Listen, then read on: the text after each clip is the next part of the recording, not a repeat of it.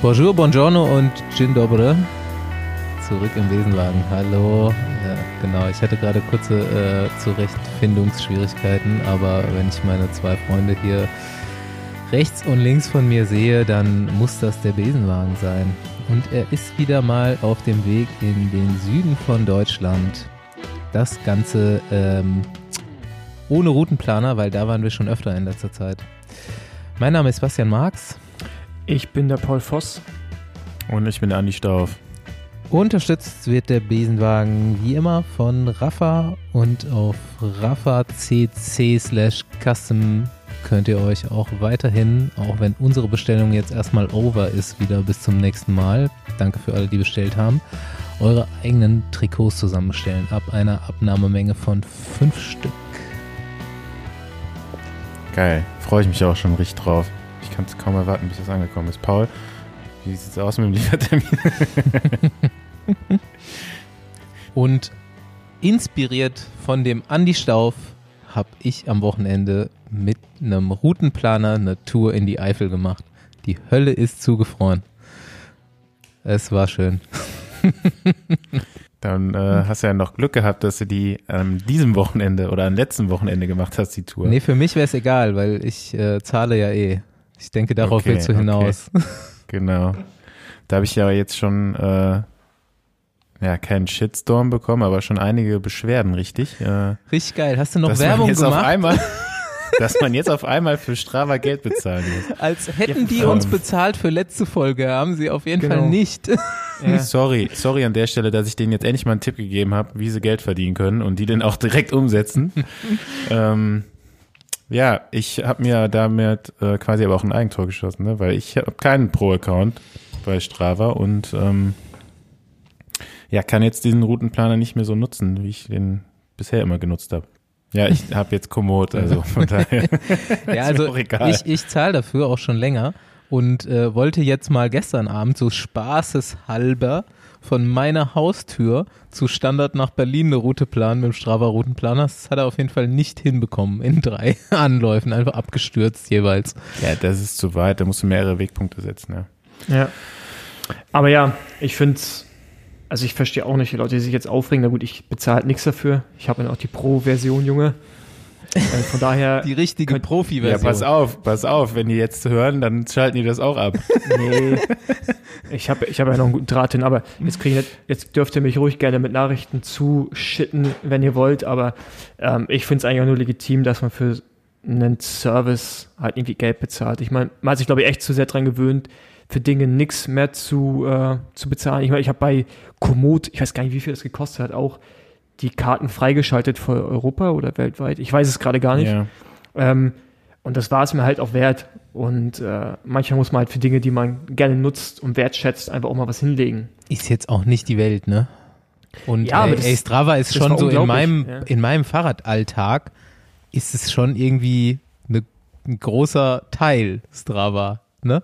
Ich habe mal so überlegt, ich habe ja heute auch dieses, dieses und jenes Meme gesehen dazu, diesen und jenen Artikel gelesen dazu, wie die Leute jetzt Strava zerreißen, wie die Idee kommen, jetzt hier auf jeden Fall auf einmal Geld zu fordern, die ganze Community kaputt machen damit und so. Und dann denke ich mir halt auch, ey, ich habe Strava seit 2013 und äh, seitdem zahle ich zwar noch nicht dafür, aber so seitdem zeichne ich auf Strava auf, fahre irgendwelche Coms oder Segmente, guck mir das nachher an, hab Spaß daran und so. Ich zahle auch echt viel Geld für mein Fahrrad und so weiter und das ist irgendwie so alles, das gehört zusammen. Wieso sollte es eine, also keine Ahnung, wenn das jetzt irgendwie 500 Euro kosten würde oder so, aber 5 Euro im Monat finde ich jetzt irgendwie vertretbar für den Spaß, den mir das bringt. ja, aber Ja. wenn du jetzt den Routenplaner gerne nutzen würdest, ne, dann musst du ja zahlen. Und jetzt stell mal vor, die, ich hätte den vorher schon den Tipp gegeben und man hätte jetzt schon seit zehn Jahren für den Routenplaner bezahlen oder für Strava bezahlen müssen, dann hättest du jetzt auch schon 600 Euro für einen Routenplaner bezahlt. Also das ist jetzt blöd gesagt. In zehn Ich- Jahren. Ja, aber ich, äh, das war auch wirklich immer das einzige Feature, was ich da benutzt habe. Das andere ähm, war mir gar nicht so wichtig. Also meine Routen aufzuzeichnen oder so, das war eigentlich egal. Aber das Wesentliche ist ja immer noch umsonst. Also du kannst ja immer noch ein Com holen, oder? Ich, Ja, du das siehst halt wäre nur, so geil, wenn du zahlen müsstest für ein Kommen. ja. Das ist so wie bei Ryanair, als sie wollten, dass du für die Toilette bezahlst, wenn du aufs Klo gehen Ja, also ganz ehrlich, also wer guckt sich denn da die ganzen besten Listen ab? Platz 10 interessiert sowieso keinen mehr. Eben. Ja, aber nee, aber gut, du fährst ja Und die komm, Analyse von anderen Fahrern, das, dass das jetzt, äh, dafür muss ich dann demnächst Geld bezahlen, weil ich gucke mir das schon an. Ja, guck mal, ich, nutz, ich nutze das zum Beispiel auch für Radrennen. Ne? Also ich meine, zur Vorbereitung auf Berge guckst du die Dinge auf Strava an, siehst, welche Zeiten gefahren wurden und so. Ähm, ich finde es. Das geht auch nicht mehr. Ich habe jetzt nicht Fabian ja, Das gefragt. geht, glaube ich, es geht, glaube ich, über bezahlt. Also ich habe ja nur, ich habe ja die Pro-Version. Ich weiß nicht, wie es aussieht, wenn du die nicht hast. Ich wollte eigentlich Fabian noch angerufen haben vor der Aufnahme. Tut mir jetzt für alle leid, dass ich das nicht gemacht habe. Vielleicht kann ich das noch nachreichen, wenn da Erkenntnisse rauskommen. Aber der ist ja App-Entwickler. Und ein großer Negativpunkt, den ich da heute in jedem Artikel gelesen habe, ist, dass Trava irgendwie den, den Zugang für Fremd-Apps einschränkt oder abschneidet. Und viele Leute ähm, benutzen dann wohl die Strava-Daten auch zur Analyse äh, des Trainings oder für in den anderen Apps oder so habe ich das verstanden. Ja, keine Ahnung. Scheißt euch nicht ein. Ja. So, Themawechsel. Ähm, Ähm, nee, warte, da wollte ich noch sagen, mich haben jetzt auch schon Leute gefragt, ob wir nicht mal einen Discount, einen Discount klar machen könnten oder so. Aber was sollen wir jetzt machen? 10% auf den Monatsbeitrag, die 50 Cent, die kannst du dir auch geschenkt haben, oder? Ja, und vor, Also- vor allem, aber ich finde es sehr, ich find's gut, dass Leute denken, dass wir so viel Einfluss haben, dass wir alles klar machen und dass wenn man sich bei Strava beschweren möchte, uns eine Nachricht schreibt. Also Strava macht was und wir, kriegen, äh, wir kriegen dann äh, Hate-Nachrichten. Aber ist schön, dass ihr uns für so wichtig erachtet. Daran haben wir natürlich auch Wir, Jahre wir sind so die. Strippenzieher im Hintergrund. So Genau. Alle Verschwörungstheorien im deutschen Radsport können jetzt über uns laufen. Genau, wir haben Mavic schon kaputt gemacht. Deu Ähm. Deutsche Radsport Bill Gates. Wir ziehen alle in den Abgrund. Ähm, weil wir gerade von Abgrund reden, ich weiß zwar nicht die Überleitung, aber ich bin da auch der Überleitungskönig. Ähm, jede Instagram-Story von den Trainingstieren, die ich dieser Tage gesehen habe, beinhaltet, André Grabe wechselt einen Reifen. Ja, das habe ich ja aufgeschrieben. Das habe ich gestern Rick gefragt. Warum hat André immer platt? Immer. Ja, dauernd, oder? Also ich meine, ich weiß nicht, vielleicht ist es Therapie, weil der hat ja was mit der Schulter, OP und so. Kann vielleicht ist das ja sein, sein, seine Reha, dass er den Reifen Genau. wechselt. Bei denen könnte ich mir auch vorstellen, dass er für die anderen immer die Reifen wechseln Stimmt, muss. ja, weil der die stärkste ist von denen. ja, auch weil er der Einzige ist, der es kann. Aber echt so, Trainingstiere, Rick, Nils, egal welche Story, André wechselt Reifen. Ja. Vielleicht, ja, vielleicht über den Reifen auch. Ja, Ja, wobei der eine aus der Gruppe fährt ja auch den gleichen Reifen und fährt vielleicht nicht so oft platt. Ich weiß es nicht. Ähm, vielleicht irgendwie. ja, aber ist mir tatsächlich auch schon aufgefallen. Irgendwann fragen wir ihn mal persönlich, aber wann? Ich wollte jetzt eigentlich noch mal äh, zum Anfang zurück. Wie war es denn jetzt mit einem Routenplaner, Basti? Ja, war das, besser also, oder schlechter? es war halt so, ich hatte einfach mal Lust, lange zu fahren, ne? Jetzt, wo ich dann demnächst irgendwie mal so 600 Kilometer fahren will. Wann Da- fährst du die eigentlich, Basti? Da, wir kriegen ganz viele Ich- Nachfragen. Ich mache das ein bisschen spontan. Warum denn? Erstmal habe ich das Fahrrad noch nicht, mit dem ich das machen will, weil ich kriege ein neues Standard und ich will es dann schon damit machen. Mit einem das- Zeitvoraufsatz. Äh, Das hat Pete fährt wahrscheinlich mit. Der hat das vorgeschlagen. Ich habe sofort gesagt, nein, auf gar keinen Fall. Keine Triathlon-Sachen hier. Ähm, also erst muss das Rad da sein, da hängt der Rahmen noch in Italien, aber da Launch für die neuen äh, Rahmen bei Standard im Juni, Mitte Juni sein soll, so müssen die vorher da sein und das äh, wird dann auch schnell hier und aufgebaut sein, sonst liegt nämlich hier schon alles rum. Also um den längsten Tag herum, irgendwann, an einem der drei oder vier Wochenenden um den 21. Juni herum werde ich das machen, aber ich will dann auch so ein bisschen nach Wetter gucken. Ne? Also wenn Scheißwetter ist, mache ich das garantiert nicht. So wie Staufi immer schön sagt, so schön in die Abendsonne reinfahren erstmal und äh, dann gucken, wie es läuft. Aber um auf deine Frage zurückzukommen, ähm, genau, ich wollte einfach mal irgendwie so abschalten, nicht auf Wattzahlen oder irgendwas gucken und äh, habe mir dann mal eine Route gebaut in die Eifel, dachte, okay, das wird bestimmt gut, muss ich mich nicht noch auf irgendwelche äh, Verkehrsnavigationen äh, konzentrieren und habe dann Strava Routenplaner gemacht. War auch geil soweit auf jeden Fall, hat so funktioniert, wie ich mir das vorgestellt habe. Ich habe auch erstmal so geguckt, wo sieht's, hab erstmal die Route so bis an Rohsee geplant, dann irgendwie da außen rum. Hab dann auf der äh, Karte noch geguckt, was sieht irgendwie auf der Karte schön aus. Stand noch hohes Fan irgendwie und Äh, bei Kreuznau oder Kreuzau war da noch so ein Fluss, der sah cool aus. Da bin ich dann auch über so einen Radweg geleitet worden, der war eigentlich auch ganz nice. Aber um den Ruhrsee rum wirst du dann halt schon so relativ viel, in Anführungszeichen, Autobahn geleitet, weil da aber halt auch alle Radfahrer fahren, ne? Die längeren Anstiege hoch. Ja, da hättest du mich fragen müssen. Ja, genau. Da bist du der bessere Routenplaner auf jeden Fall. Aber es hat schon sehr gut funktioniert. Also ich habe einfach nur das Display auf dem Garmin gehabt und äh, das hat mich völlig stressfrei geleitet die ganze Zeit. Da wollte ich auch noch mal eine, eine Frage stellen, ne? Weil die, das fragen mich auch andauernd Leute und da kenne ich mich überhaupt nicht mit aus, ne? Was für ein, was für ein Computer man am besten benutzt. Und eigentlich fragen dann eigentlich immer alle Leute Garmin oder Wahoo. Keine Ahnung. Also mein, mein Garmin ist schon zu alt, so der hängt manchmal ein bisschen, wenn ich so eine Route da drin habe und eine schnelle Richtungsänderung habe, dann dreht er sich dreimal im Kreis. Aber, aber, aber passiert bei dir die schnelle Richtungsänderung überhaupt? Also, ich rede von klar. schnell. Bergab. Ey, ich habe nämlich jetzt, ich habe ja jetzt neue Reifen drauf, ne? Habe ich ja schon erzählt. Und äh, der rollt richtig gut. Also entweder habe ich Form bekommen jetzt die letzten Wochen oder der rollt richtig gut. Also Naja, also die Videos, die du uns geschickt hast in den Gruppenchat, die sahen eher. das war bergauf, das war bergauf. ja. Aber bergab äh, macht richtig Bock jetzt auch wieder. So die Kurven und so, der hat richtig geilen Grip. Geil. Ähm, ja, finde ich geil. Hat Spaß gemacht. Muss ich jetzt irgendwann mal auf äh, Tubeless umrüsten. Ich weiß gar nicht, ob das mit meinen Felgen geht. Geht das mit jeder Felge eigentlich? Ja, du Ahnung. kannst Offiziell mittlerweile, nicht, ne? ja, du kannst mittlerweile eigentlich schon fast jede moderne Felge auf Tubeless umrüsten, musst halt richtiges Felgenband reinmachen. Okay, und welche Breite? Wie welche Breite?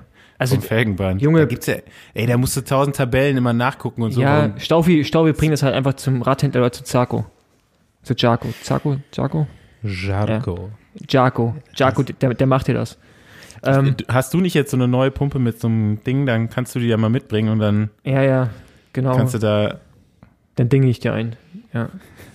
mal richtig Luft reinpusten. Ja, apropos Luft reinpusten, ähm, ich springe jetzt einmal das Thema, bevor wir jetzt noch ewig hier darüber reden. Ich, ich, ich, ich liebe meine Pro-Team Rafferhosen. Ne? Ich habe das allererste Modell und ich fahre das jetzt seit fünf Jahren. Aber heute ist der Zeitpunkt gekommen, wo ich es beerdigen musste. Abschied zu nehmen. Ja, weil ich bin heute gefahren, das erste Mal wieder in einer Gruppe von fünf Leuten und ich habe immer gehofft, dass sie nicht durchsichtig ist. Noch nicht. Obwohl ich vorne schon kleine Löcher hatte im Polster, man schon so ein bisschen, äh, ja, was gesehen hat. Äh, auf jeden Fall hatten die heute hinter mir einen relativ schönen Ausblick. Ähm, Ich dachte, eben als du eine Überleitung gemacht hast und gesagt hast, du bist der Überleitungskönig und das Wort davor war Abgründe, dass das kommt. Aber jetzt äh, Dachte ich auch übrigens. erzähl Genau, weiter.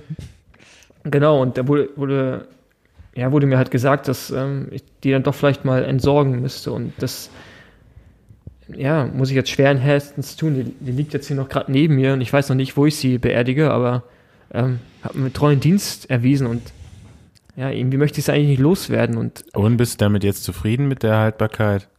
ja, ich, also ich keine Ahnung, wie viele tausend Kilometer damit gefahren bin, geschwitzt und in Berlin das Wasser ist ja auch mega kalkhaltig, also es halt auch wieder gut angegriffen bei der Wäsche auch immer.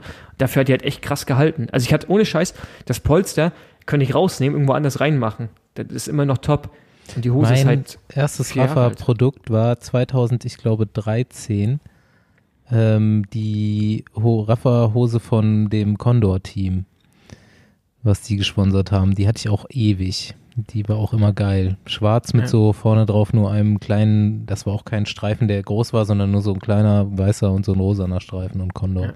Ja. Ich meine, das sage ich jetzt nicht, um irgendwie Werbung für Rafa zu machen, obwohl ich es natürlich auch gerne mache, sondern weil ich die halt echt, das war halt echt Nee.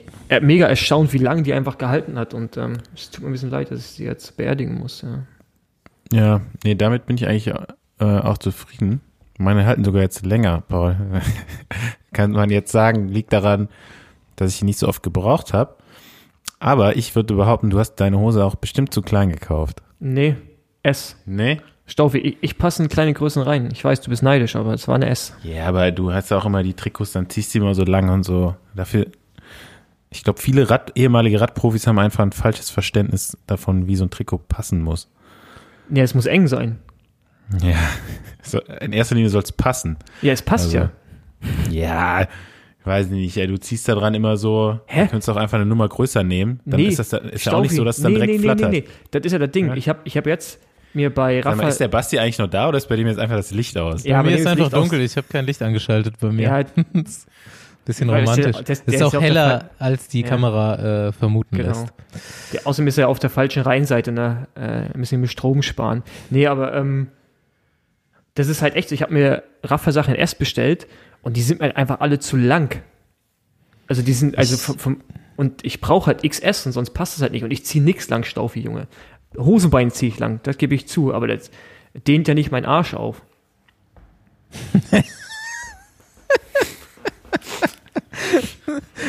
Zum Glück.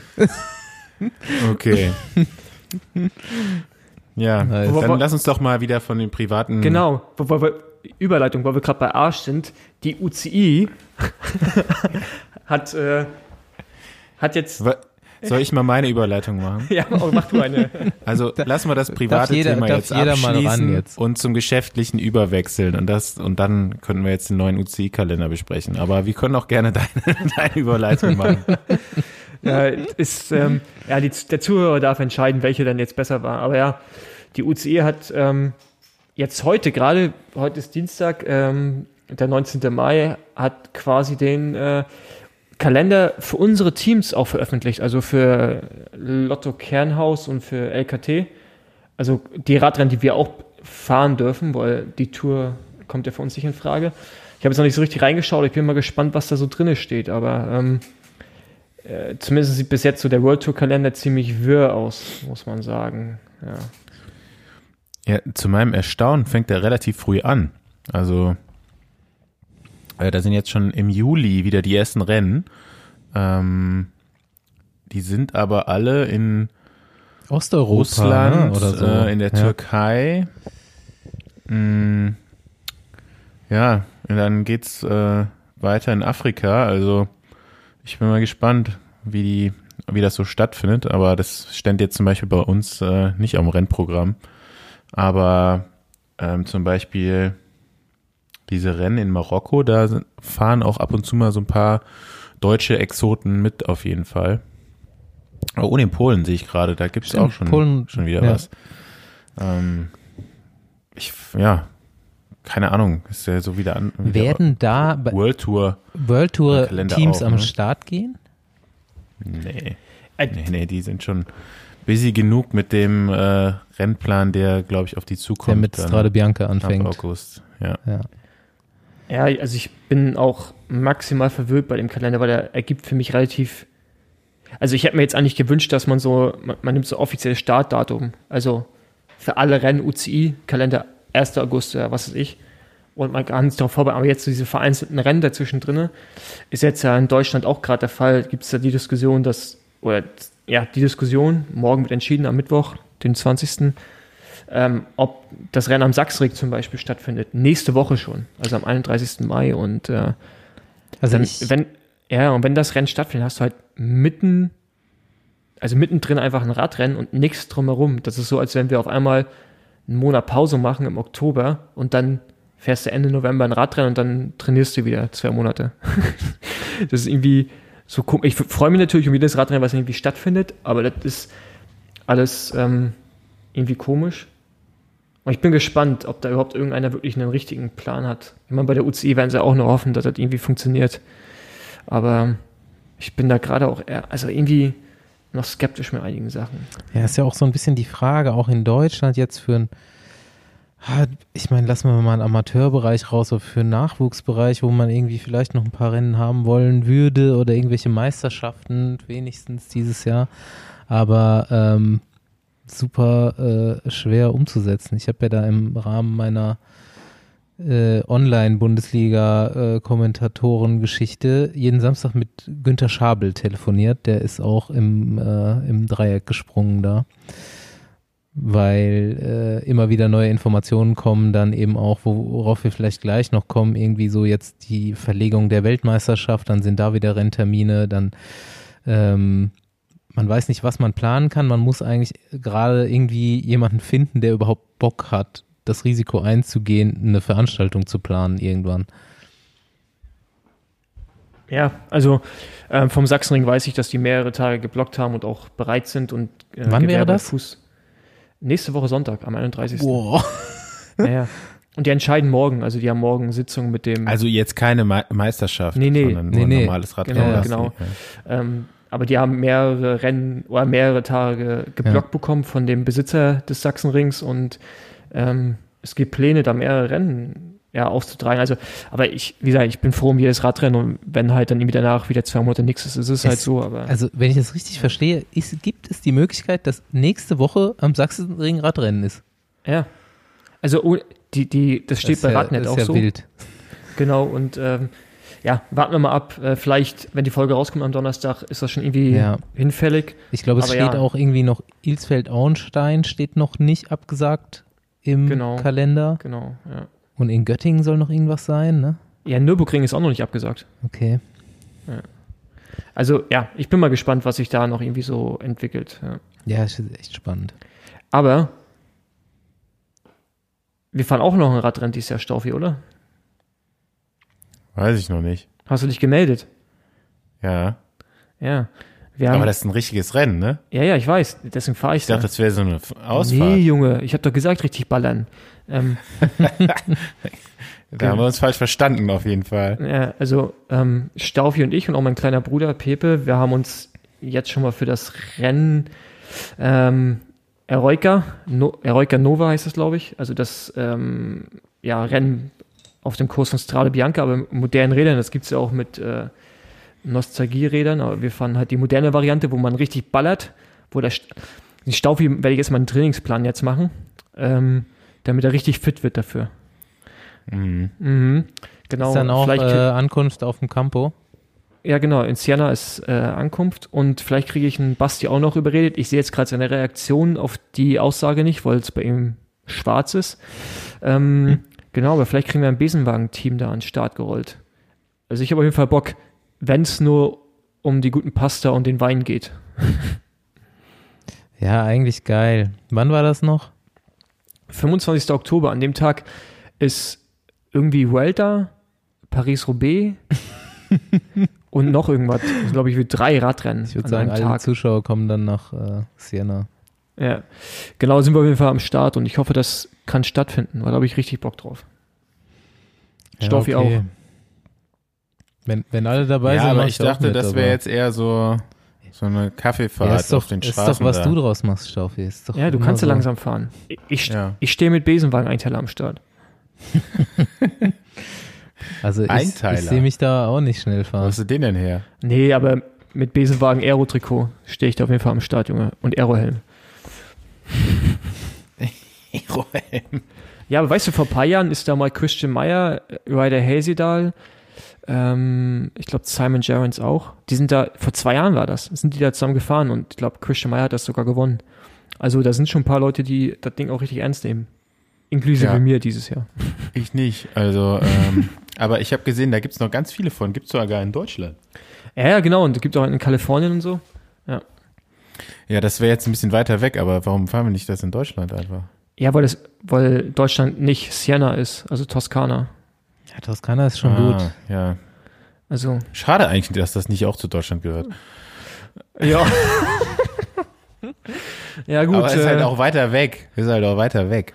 ja, Es ist immer Ja, schwierig gut. mit Planung bei uns, du weißt das. Aber ja. Hm. hast du auf jeden Fall schon mal früh angemeldet. Ja. Ge- Genau, und ich werfe es jetzt auch hier rein und deswegen, Basti, du meldest dich bitte auch an. Okay. Wie groß kann so ein Team da sein? Nee, ist egal, meldet sich jeder einzeln einfach an. Ja, aber können wir als Team Besenwagen können ja jetzt ja bestimmt 200 Leute mitfahren. Ja, Wie viele dürfen denn insgesamt da mitfahren? das weiß ich nicht. Also ich, wir hatten es ja schon mal, wir wollten es ja dieses Jahr im Frühjahr anmelden, das war ja voll. Und dann wurde es ja jetzt abgesagt oder verschoben, also verschoben. Und jetzt sind Plätze frei geworden. Und ähm, von daher, ich weiß nicht, wie lange noch Plätze vorhanden sind. Let's see. Okay, jetzt musste ich mir einen Witz verkneifen, der vielleicht noch zu früh gewesen wäre. Aber ähm, Sachen trotzdem. nee. Ja.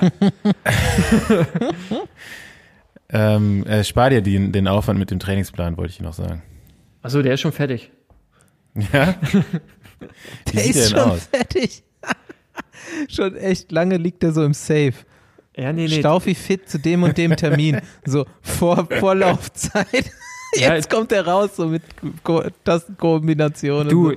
da, da, da gibt es da gibt's einmal einen Blueprint, weil wir wollten ja irgendwann auch mal ähm, Cape Epic fahren und Ja gut, da hätte ich mir irgendwas abschneiden müssen oder so, damit ich da in deine Gewichtsregion komme. Aber sonst macht das ja keinen Sinn. Aber was heißt denn, mit, mit modernen Rädern kann ich ja einen Motor drin haben oder nicht?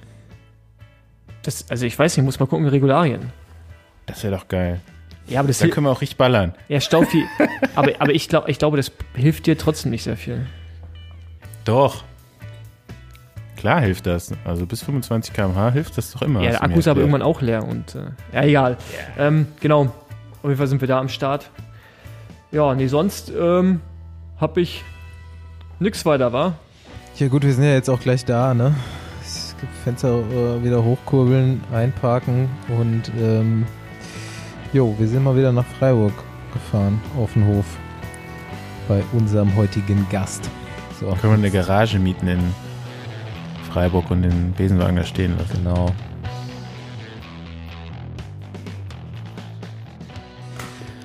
Auf dem Weg zu unserem heutigen Gast, ähm, eigentlich könnten wir langsam drüber nachdenken, uns irgendwie so eine Zweitwohnung, Zweitwohnsitz in Freiburg äh, zuzulegen, oder? Sind wir irgendwie öfter unterwegs? Fumic in letzter Zeit, war nicht Ronja Eibel auch da stationiert? Nee, die Bei, kommt nicht aus Freiburg, äh, hatten wir letztes Mal schon geklärt. Ja, aber da aus der Nähe. ja, Und, alles äh, Schwäbische Alb. Ist alles Schwäbische Alb. Ja, ja. Bei Simon Geschke waren wir auch schon. Jetzt sind wir bei Johannes Fröhlinger. Und der ist, ähm, kam mir heute so vor bei der Recherche nach seiner Karriere super gefragt auf jeden Fall. Ich habe auf jeden Fall relativ äh, aktuelle Podcasts und Videointerviews mit dir gesehen. Und ähm, alles, was wir heute so theoretisch mit dir durchsprechen können, hast du in den letzten zwei Monaten schon abgeliefert. Gucken wir mal, ob wir noch was Neues rausfinden. Ich äh, stelle dir erstmal Hallo. Hallo, grüße euch. Moin, moin. Moin, moin. Ich stelle dir erstmal zu Eingang äh, die Frage. Besenwagen Podcast ausgegliedert, wenn du den jetzt nicht kennen würdest, keine Assoziation dazu hättest, äh, woran würdest du denken, wenn du Besenwagen hörst? Hast du aus deiner Karriere ein Erlebnis, ob das jetzt aus dem Jugendbereich ist oder aus der Profikarriere, von einer geilen Besenwagenfahrt oder von einer schlimmen Besenwagenfahrt? Ähm, ja, jein, weil ich habe tatsächlich noch nie in meinem Leben im Besenwagen selber drin gesessen. Also bin sicher viele Rennen, viele Rennen ausgestiegen, aber habe es irgendwie ja immer anderweitig ins Ziel zurückgeschafft. Aber ich hatte eine Erinnerung, nämlich noch erkältet äh, in Spanien bei der Murcia-Rundfahrt gestartet und wäre auch besser gar nicht an den Start gegangen. Ähm, aber wurde da am Berg frühzeitig abgehängt und dann kam auf einmal der Besenwagen von hinten vorbei und der Frösi Robert Förster Er hat, hat aus dem Fenster gewunken, komm, steig ein, steig ein. Aber ich wusste, hinter dem Berg kann man auch relativ leicht mit dem Fahrrad äh, das Ziel so erreichen. Und habe dann die Einladung vom Besenwagen ähm, leider abgelehnt. Dafür habe ich ja heute eure Einladung angenommen. Saugeil. Äh, ja, und jetzt, wo du sagst, Leute, Robert Förster können wir auf jeden Fall auch mal auf die Liste schreiben. Habe ich noch nicht dran gedacht, aber sollte witzig werden. Bestimmt zu empfehlen, äh, ähm, Ja. Gesprächspartner. Ja. Denke auch. Mit äh, Robert Förster da bin ich äh, und Paul ja übrigens auch. Da, ich weiß gar nicht, ob Johannes vielleicht sogar auch dabei war. Musste eigentlich, weil ich habe in meiner Recherche nämlich herausgefunden, äh, die letzten zehn Jahre bist du, glaube ich, jede Vuelta gefahren. Äh, Oder? Die letzten neun Jahre, ja, genau. Ah, Also wir okay. sind auf jeden Fall auch eine Vuelta zusammengefahren. Ja, aber das, das ist die World, an die ich mich nicht erinnern kann, dass Staufi da war. Da saßen wir, da saß ich irgendwann mit Frösi vor der Etappe zusammen und das war schon relativ spät in der Rundfahrt und dann äh, war es auch super heiß und so. Also das wäre auch das letzte gewesen, wo ich an dem, in dem Augenblick dran gedacht hätte. Aber Frösi meinte dann schön so, meinte so, oh, Staufi, weißt du, worauf ich jetzt mal so wieder richtig Bock hätte? Auf eine schöne Bratwurst. das, Äh, da, da muss ich immer dran denken, wenn ich den Namen äh, Robert Förster höre. er ist halt ein richtiger Ossi, ne? Ja. Ja, ich habe auch leider schon lange nichts mehr von ihm gehört. Also auf jeden Fall eine Empfehlung an euch, euch mal kundig zu machen, wie, wie man ihn erreicht und sich mit ihm unterhalten kann. Dann haben wir das auch. So die Kategorien haken wir jetzt schon am Anfang ab. Das ist sehr gut. ja, ähm, ich glaube, Staufi hat sich besonders gefreut hier auf die Aufnahme, weil du äh, Eingeborener seiner äh, Lieblingsregion Deutschlands bist. Ihr könnt nochmal äh, Staufis lange geplanten Eifel-Urlaubstrip äh, oder Ferientrip zusammen machen. Du kennst dich bestimmt auch aus wie Sau da. Ja, ich bin in der Eifel geboren oder aufgewachsen, allerdings von Staufis Lieblingsregion nochmal deutlich weiter südlich, also mehr Richtung ja. Trier als Richtung Köln. Aber habe dort angefangen Rad zu fahren und äh, so ziemlich im Umkreis von dem damaligen Elternhaus meiner Mutter sicherlich im Umkreis, Umkreis von 100 Kilometern alles abgegrast, was, äh, was an Asphalt zu finden ist. Aber du bist Saarländer, oder? Um Gottes Willen, nein. Ist das noch nicht Saarland? Nee, Training Saarland. Ey, jetzt nicht, nicht schon wieder Witze über Saarland machen, das wurde beim letzten Mal schon irgendwie falsch verstanden. Hä, warum? Wir machen doch gar keine Witze, das würde ich ja Witze ja, hab ich, über hab ich auch nicht gedacht. Schafwitze machen und sowas. Nix gegen Saarland. Mein Vater, mein Vater ist nämlich auch im Saarland aufgewachsen. Deswegen wollte ich auch gerade sagen, nichts gegen Saarländer, aber ich bin äh, schon ziemlich zentral Rheinland-Pfalz äh, aufgewachsen. ja, aber das wusste ich zum Beispiel auch nicht. Das habe ich ja erst heute rausgefunden, dass du in Geroldstein in der Eifel geboren bist und dann irgendwie in Sever, Severath? Seiverath, genau. Oder Seiverath äh, aufgewachsen bist, ja. Tatsächlich. Und ähm, ich, wenn ich mal hier in deine Vorstellung weitergehen äh, kann, du bist, du wirst dieses Jahr erst 35. Ja. Das hätte ich jetzt auch ganz anders abgespeichert. Ab, also liegt natürlich, das liegt natürlich auch daran, dass Johannes, seitdem er 25 ist, schon so aussieht wie jetzt. ja, und halt auch schon ewig Profi äh, oder du warst schon äh, sehr lange auch Profi, ne? Also bist du echt früh Profi geworden. Dazu kommen wir später. Ähm, bei der Recherche bin ich nämlich auf deine Homepage gestoßen. Und die ist nicht mehr, sagen wir mal so, die ist nicht mehr ganz up to date. Die könnte mal wieder aktualisiert werden, auf jeden Fall, ja. Ja. Und da habe ich dann äh, so ein paar Infos mir noch zusammengesammelt. Also äh, 1985, wie gesagt, erst geboren. Und ähm, ja, für alle, die dich jetzt nicht kennen sollten, was jetzt wahrscheinlich gar nicht so viele sein werden, aber äh, kann ja immer mal sein. Du warst so eigentlich so der typische Domestik oder der Helfer oder Road Captain dann auch äh, später in deiner Karriere, weil dein Ziel auf der Homepage unter sportliche Ziele steht nämlich immer noch erster Profisieg. Zu dem es ja leider dann auch nicht mehr gekommen ist. Äh, bei mir übrigens auch nie. Ist äh, gar nicht so schlimm. Ja, und was mich auch noch, das habe ich ja eben schon gesagt, äh, völlig umgehauen hat, Lieblingsgetränk Rotwein. Und ich habe dich so eingespeichert, weil auch bei der Bayern-Rundfahrt haben wir öfter mal drüber gesprochen, über verschiedene Biersorten und so, da kann ich mich noch dran erinnern. Ja, ich Und da habt sagen, ihr gerade ein Bierseminar irgendwo gehabt, glaube ich, ne? Mit Geschke zusammen, kann das sein? Das haben wir immer gemacht, so ein Bierbraukurs, aus dem dann leider, den wir leider nicht fortgeführt haben. Aber es hängt ein bisschen von der Tagesform ab.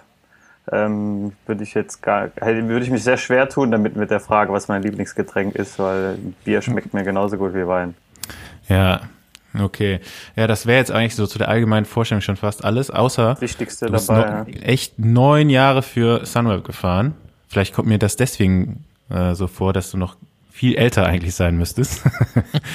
Und äh, ja, das äh, habe ich hier noch, im, dass du im Sprintzug von Marcel Kittel sogar äh, oft eine entscheidende Rolle gespielt hast. Das, da kann ich mich noch so an aus meiner aktiven Zeit erinnern. Äh, also das fand ich immer äh, faszinierend, ja. weil du eigentlich ja gar nicht der Fahrertyp Sprinter bist, sondern im Gegenteil eher äh, klein und leicht. Und Aber das steht auch so auf deiner äh, Homepage, dass du eher ein Bergfahrer bist. Ja, das hat sich auch, war meistens auch weniger geplant und hat sich einfach aus den Situationen raus ergeben. Ich bin, glaube ich, von meinem Körpergewicht und von meiner ähm, nicht vorhandenen Explosivität ähm, alles andere als prädestiniert im Sprintzug aufzutreten, aber hatte irgendwie über die Jahre viel Erfahrung und dann auch ein gutes Auge so auf den letzten, ich meine, auf den letzten zwei Kilometern war ich selten zu finden, aber bis dahin hatte ich, wie gesagt, ein gutes Auge und eine Übersicht, wo man in eine Lücke durchschlüpfen kann. Und habe auch in Teilen vom Sprintzug manchmal so das Kommando einfach übernommen, weil ich äh, vom Typ her jemand bin, der, wenn er sieht, was gemacht werden muss, da auch keine Probleme hat, das auszusprechen. Ja, da habe ich dir nämlich äh, hier, soll ich dir auch viele liebe Grüße von Marcel sagen an der Stelle? Den habe ich nämlich gefragt, ob er mir irgendwelche Geheimnisse über dich verraten hat, aber ähm, fällt ihm spontan jetzt so nichts ein. Aber äh, er hat als Kapitän immer richtig gute Ansagen gemacht. Und äh, ja, das habe ich auch noch so wirklich in Erinnerung, dass du irgendwie, obwohl, äh, dann konnte man immer so damals äh, Giant ne, Shimano oder wie die Teams dann jetzt äh, in der Zwischenzeit, wie das Team immer hieß. Ähm, vorne dran immer Johannes, so ganz klein und flach auf dem Rad und dann dahinter der Sprintzug und dann irgendwie äh, immer gut platziert. Und da habe ich mich immer noch so, ich habe mich teilweise über meine eigenen Teamkollegen aufgeregt, die angeblich Sprinter oder Anfahrer oder irgendwas äh, mit im Sprintzug äh, einnehmen sollten.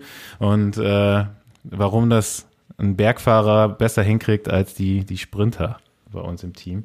Aber naja, wie du sagst, ne, äh, viel Erfahrung und gutes Auge. Und ja. Wenn ich noch mehr Windschatten hergegeben hätte, wären, glaube ich, meine Teamkollegen dann noch, noch glücklicher mit der Arbeit gewesen. Aber mein kleiner Körperbau hat leider nicht mehr hergegeben. Ähm, ja, da, da, können wir später nochmal drauf zu sprechen kommen über den Körperbau. Da habe ich nämlich noch eine Frage. Aber ähm, Paul hatte jetzt auch noch was. Ja. Weil wir gerade schon von, von Sprint geredet hatten. Ähm, stimmt es, dass du nie die 1000 Watt geschafft hast? Äh, das stimmt nicht. Zu Beginn meiner Karriere habe ich 1000 Watt geschafft. Und ich glaube seit 2011, 12 ähm, leider nicht mehr. Ne?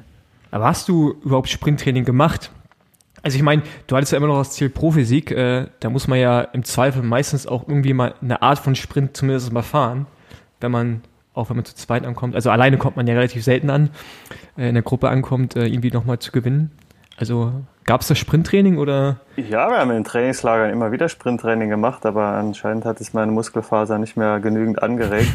Es war aber dann so, dass ich die letzten Jahre gegen den Lawrence Tendam war ich in der Lage, Sprints zu gewinnen. wir sind unge haben ungefähr den gleichen Antritt und dann konnte ich durch meine Aerodynamik nach drei, vier, fünf Sekunden schneller beschleunigen als er. Äh, das ist halt echt auch so ein Bild, was ich, was ich im Kopf habe, immer wenn du. So die beiden du, langsamsten Profis in der World Tour, glaube ich. ja, ja, das, das ist gut möglich, aber ich habe auch so, immer wenn du im Trainingssaal oder wenn, also ich meine, wir waren ja 2009, 2010 äh, Teamkollegen, wenn wir irgendwie im Training äh, rumgespielt haben, immer schneller gefahren, du dann aus dem, ja, im Wiegetritt gefahren bist und versuchst das zu beschleunigen und dann halt wirklich so, ja, also äh, wie, wie so eine alte Dampflok, also du, du wirst halt auf jeden Fall auch immer, also du hörst halt nicht auf, schnell zu werden, aber es dauert auf jeden Fall eine Weile und es sieht sehr, sehr, sehr, sehr lustig irgendwie aus, aber man unterschätzt dich dann meistens auch so ein bisschen, weil ähm, du bist ja schon echt in der Lage, ziemlich lange eine konstant hohe Wattzeit zu fahren. Ne? Also ich meine, das ist ja, was auch meinte, du bist halt, wenn du im Sprintzug am Ende dabei bist, äh, ja, bis Kilometer zwei vom Ziel, da musst du auf jeden Fall Bums haben. Da reichen halt 300 Watt nicht zwingendermaßen immer aus das ist halt dann auch krass, so die, so die komplette Kontrast eigentlich. Ja. Das beeindruckt mich auf jeden Fall auch. 1000 Watt nicht erreicht. Und trotzdem, trotzdem jahrelang Radprofi gewesen, ja. Aber wie gesagt, so in den ersten Jahren bei Gerhard Steiner, wenn das SRM damals gut funktioniert hat, dann, dann hat er auch schon mal mehr eine vierstellige Zahl gestanden. Ja, das soll jetzt gar nicht so äh, rüberkommen, ne? Das muss man hier an der Stelle mal sagen. Also, äh, das war eher so, das hat mich auch immer fasziniert, wie du das geschafft hast.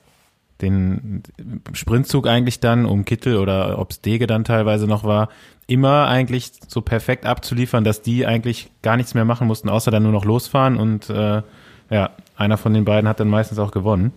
Ähm, das hat nämlich Marcel auch geschrieben und das habe ich mir eigentlich auch so noch so rausgesucht. Also die erste richtig erfolgreiche Tour von äh, Marcel warst du ja zum Beispiel auch mit dabei und äh, warst ja wesentlich daran beteiligt, wahrscheinlich.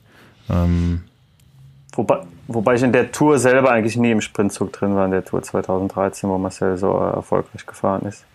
Da wurde ich okay. vor dem Finale immer schon eingesetzt. Aber ja. bei, bei einigen anderen Rennen schon auf jeden Fall.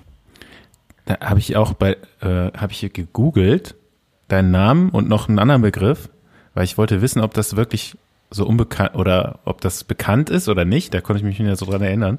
Und da bin ich auch auf so eine komisch, auf so einen komischen Blog gestoßen und da stand dann, und der war auch aus der Zeit und da hat irgendjemand geschrieben, ja, ich sitze zu Hause und sehe mir die Tour de France an und Johannes Fröhlinger fährt Kilometer um Kilometer von vorne. und das hatte eigentlich gar nichts mit Radsport zu tun, deswegen war das so strange, das zu lesen. Ja. Aber ähm, ich wollte jetzt mal, Fossi, wo, wo erkennst du Johannes? Oder wo hast du ihn das erste Mal so wahrgenommen? Ähm, also wahrgenommen vom Namen her habe ich ihn damals, als er die Alsace gewonnen hat, 2006. Aber auch nur durch die Alsace. Also ich habe ihn sonst gar nicht auf dem Schirm gehabt. Ich meine, er ist auch ein Jahr älter und ähm, ich glaube, du bist ja dann im dritten Jahr Profi geworden, ne? Oder vierten? Im dritten Jahr. Also äh, genau im dritten Jahr Profi geworden. Von da hat man nicht relativ wenig ähm, ja, Kontakt in U23. Also da habe ich dich wahrgenommen und du bist ja auf ein französisches Team gefahren für die ähm, Grenz, Grenzstadt ist das, oder? SC Sarge. Wie ist der Verein? SC Sargemin, Sprinterclub Sargemin, da kommen wir wieder zum, auf den Sprinter zurück. Ja. Und, kommen, und auf Saarland kommen wir auch zurück, weil das ist wirklich ganz, ganz nah an der Grenze zu Deutschland. Ja, ja genau, aber wahrgenommen habe ich dich dann halt echt, echt so bei Gerolstein und natürlich waren wir Teamkollegen bei, äh, bei Milram und äh, hatten auch ein, zwei lustige Trainingslager, vor allem das auf äh, Zypern war das, glaube ich, wo wir mit Fabian und äh, noch zwei anderen Freunden damals waren. Ich weiß nicht, ob du dich daran erinnerst. Und äh, vor allem war ich fasziniert, dass du damals einen Opel Astra gefahren hast ohne äh, Mittelarmlehne. Ja. Ich hoffe, mittlerweile hast du ein Auto mit Mittelarmlehne. Aber den Opel Astra habe ich leider nicht mehr. Er ist sehr, sehr lange treue Dienste geleistet und ist jetzt meines Wissens Richtung Polen verabschiedet. also ist er quasi auch hier bei mir zu Hause vorbeigefahren. Aber ja, genau, also wir ja, kennen uns halt aus der Zeit noch. Aber ich weiß nicht, vielleicht für Staufi auf noch was Besonderes hinaus? Nee, eigentlich da, darauf, ne? Also ich hatte den Namen vorher schon ab und zu mal gelesen, weil ich habe damals auch, äh, kann ich alle Ergebnisse so aus den Nachwuchsklassen. Und äh, du bist ja erst noch ein Jahr in Deutschland U23 gefahren, bei Optik Delca mhm. damals. Und dann eben nach Frankreich gewechselt. Und dann ist mir das so direkt auch, äh, obwohl ich ja damals noch, was war ich denn dann für eine Altersklasse? Wahrscheinlich Junioren. Äh, fand ich ja super krass, dass dann auf einmal so äh, wo kommt denn der jetzt her? Auf einmal für ein französisches Team und äh, das war echt super erfolgreich das Jahr und du bist ja dann auch schon 2006 ähm, direkt Stagiaire geworden bei Team Geroldsteiner eben dann. Genau, um, um nochmal ein paar Jahre vielleicht zurückzugehen. Oder grundsätzlich bin ich einer der äh, wenigen oder der einzige Profi, der jetzt langjährig in der World Tour gefahren ist, der nie im Nachwuchsbereich mit der Nationalmannschaft Kontakt hatte da irgendwie durchs Raster gefallen bin oder es lag daran, dass ich einfach zu spät angefangen habe, ähm, Radsport richtig leistungsmäßig zu betreiben. Also ich bin als Kind und Jugendlicher schon immer wieder Rennrad gefahren, weil mein Vater auch ein begeisterter Radfahrer ist, aber mit dem Radrennsport habe ich erst in der Juniorenklasse so angefangen und war in einer normalen Schule, habe dann mein Abi gemacht und in dem angesprochenen Jahr, in dem ersten U23-Jahr, von was du angesprochen hast, bei Optik Delga in der Pfalz war ich halt auch noch in meiner Schule und habe mich so auf das Abi konzentriert und das so die Radrennen mehr nebenbei laufen lassen und bin dadurch halt nicht in die Nationalmannschaft gekommen und nach Frankreich gewechselt und dort hatte ich eine sehr gute Saison und mit dem Gesamtsieg da bei der Tour d'Alsace ähm, habe ich es dann schon geschafft, dass Leute auf mich aufmerksam geworden sind und Gerald Stern hat mir den Stagiairplatz angeboten und dort kann ich mich auch beweisen bei den Rennen, die ich da gefahren bin und habe dann den Profivertrag bekommen. Von wem hattest du noch einen Vertrag? Weil auf deiner Homepage steht, dass du auch mehrere Angebote hattest. Steht das auf meiner Homepage, dass ich mehrere Angebote hatte? Ja. Yeah. Ja, ich war mit mehreren Leuten, in, in, in mehreren Teams, Leuten im Gespräch. Äh, vielleicht hätte ich damals auch Fossis Teamkollege werden können bei La Monta. Ähm, mit dem Team, wo ich jetzt neun Jahre lang gefahren bin, Sunweb die letzten neun Jahre, hatte ich dort auch schon erstmalig Kontakt. Und erstmals war auch die Idee von den Teamverantwortlichen bei Gerolsteiner, dass ich dort ähm, hingehen soll dass sie mich weiter beobachten können, weil ich in den Jahren davor halt sehr wenig Rennkilometer und große Rundfahrten, ich bin den Tour de l'Avenir zum Beispiel nie gefahren, was so die meisten Profis irgendwie mal gemacht haben. Deswegen war die Idee, dass mir da nochmal Zeit geben, mich ruhiger zu entwickeln und mir eine Art Vorvertrag geben, verbindlich oder unverbindlich. Und ja, vielleicht ist das das, was dort steht, damit gemeint. Ähm, jetzt nochmal kurz zurück, weil ich das irgendwie interessant finde und wir noch keinen hatten, der was dazu sagen konnte. Wenn du sagst, du bist, ist zwar jetzt natürlich schon eine Weile her, aber du bist U23 dann äh, in einem französischen Team gefahren, bist dann bestimmt auch einen französischen Rennkalender gefahren. Ähm, hast du ja wahrscheinlich dort auch ein bisschen so diese Nachwuchsstruktur mal erlebt und äh, wir haben ja jetzt schon oft irgendwelche Geschichten über den deutschen Nachwuchsbereich, U23, wie wird man Profi in Deutschland gehört, aber Du bist jetzt so der Erste, der eigentlich dann einen Einblick geben kann, wie ist das bei unseren Nachbarn da drüben? Ist es, ist es anders organisiert? Ist es professioneller? Gibt es da mehr? Kann ich leider so direkt gar nicht aus eigener Erfahrung mehr dazu sagen, weil ich in so einem gemischten U23 mhm. Amateurteam quasi war. Das war mehr vergleichbar mit einem sehr gut organisierten Continental-Team. Okay. Und kein, kein reines Nachwuchsmannschaft. Und die, dieser Club, der Sprinterclub Sargemin, der hatte damals auch, habe ich mit der Jugendabteilung von denen so gar keinen Kontakt gehabt. Ja, insofern eher kann ich den französischen Amateur-Zirkus, wie ich ihn so erlebt habe, mehr mit, mit, mit einem Continental-Zirkus so vergleichen wo halt auf einem schon relativ hohen Level äh, Amateurinnen bestritten werden und auch viele Fahrer so als Semi-Profis und manche auch als Vollprofis davon leben schon. Ich springe jetzt auch noch mal, weil irgendwie fand ich das trotzdem oder auch interessant. Ähm, du warst ja der einzige Gerolsteiner Gerolstein-Profi, oder? Also der einzige, der wirklich aus Gerolstein kam und aus der Gegend da. Oder kann es sein? Oder Matthias Russ war da auch? Nee, der kommt auch irgendwo aus Württemberg. Okay, gut. Südlich. Äh, war das damals mit ein Grund, weshalb äh, man dir da vielleicht äh, nicht ein Angebot gemacht hat, aber weshalb man du irgendwie auch interessant warst für Georgstein? Wurde das irgendwie erwähnt? Also es ist eine ernsthafte Frage, das wollte ich schon immer mal wissen. Ja, es wurde auf jeden Fall erwähnt und so ausgenutzt. Das war bei der Teampräsentation natürlich, die war damals auch, glaube ich, in Gerolstein meine erste Teampräsentation mit der Mannschaft. Wurde natürlich ein bisschen ausgeschlachtet und ausgemalt, aber ähm, der Kontakt zum Team kam überhaupt nicht damit äh, damals darüber zustande, dass ich in Gerolstein geboren bin, weil das Team wurde ja von Hans-Michael Holzer geführt, der äh, hier in Baden-Württemberg wohnt und das Geld kam einfach nur aus Gerolstein, aus der Eifel. Ja, ähm, Kann man auch alles auf der Homepage nachlesen. Dass es kein PR-Gag war. Steht nämlich auch drauf. Ähm, da möchte ich eigentlich gerne mal bei der Gerolsteiner Zeit bleiben. Ich meine, du bist ja dann in so ein Team gekommen und ähm, wer waren damals alles da? Davide Rebellin, äh, Stefan Schumacher ähm, und noch ein paar andere große Namen und äh, ist irgendwie auch alles äh, nicht so rühmlich zu Ende gegangen, aber war das für dich irgendwie schon so ein krasser Schritt? Ich meine, zur damaligen Zeit war ja Rebellin, ich weiß nicht, wann hat er das Triple gemacht? In welchem Jahr war das? Das, ja, war, das auch, war einige Jahre davor, das war 2004, glaube ich schon. Ja, aber ich war einer der, der großen Stars, glaube ich, in der Denkklassikern und du bist ja auch relativ früh die, Moment, die Monumente gefahren, oder? Kann das sein? Ja, Lüttich und Lombardei-Rundfahrt bin ich auf jeden genau. Fall äh, ähm, Wie war das für dich so mit, äh, mit Rebellin gerade? Also ich meine, ich habe Rebellin ja, als, als ich Profi geworden bin, immer so auch ein bisschen wahrgenommen, wie, ich weiß nicht, ob überhaupt die Zuhörer noch kennen, den Davide Rebellin. Also das ist ja ähm, ein riesen Rennfahrer, sicherlich auch mit einer Vergangenheit, die ja, zweifelhaft ist, aber ähm, einfach ein krasser Rennfahrer zur damaligen Zeit. Wie, wie war das für dich, als du da hingekommen bist dann? Ja, das war, war schon, das hat sich dann in dem Jahr, wo ich in Frankreich bin, auch schnell entwickelt eigentlich, dass ich äh, so nah, also anderthalb Jahre vorher konnte ich mir nicht vorstellen, dass ich die Möglichkeit habe, da in die, damals hieß die World Tour Pro Tour noch ähm, einen Vertrag zu bekommen. Und ich wurde, da war auf jeden Fall Reizüberflutung für einen jungen Nachwuchsfahrer, der auf einmal in so einer der besten Mannschaften der Welt dabei ist. Und David Rebellin war auf jeden Fall eine ganz zentrale Figur sportlich aber menschlich eher ein äh, sehr schüchterner Mensch, der sich da äh, nie in den Vordergrund gespielt hat und eigentlich auch, eigentlich auch kaum was gesagt hat. Ich hätte jetzt auch so von, de, von dem Jahrgang, äh, hätte ich auch eher so in die Ecke Rebellin ge gezählt. also so, so lang, äh, so lang habe ich schon Erinnerungen. Ja, zu dem, ja, nee, dann, dann so lang le leider doch nicht, aber gibt, ja, ich nehme es als Kompliment auf fasse das als Kompliment auf.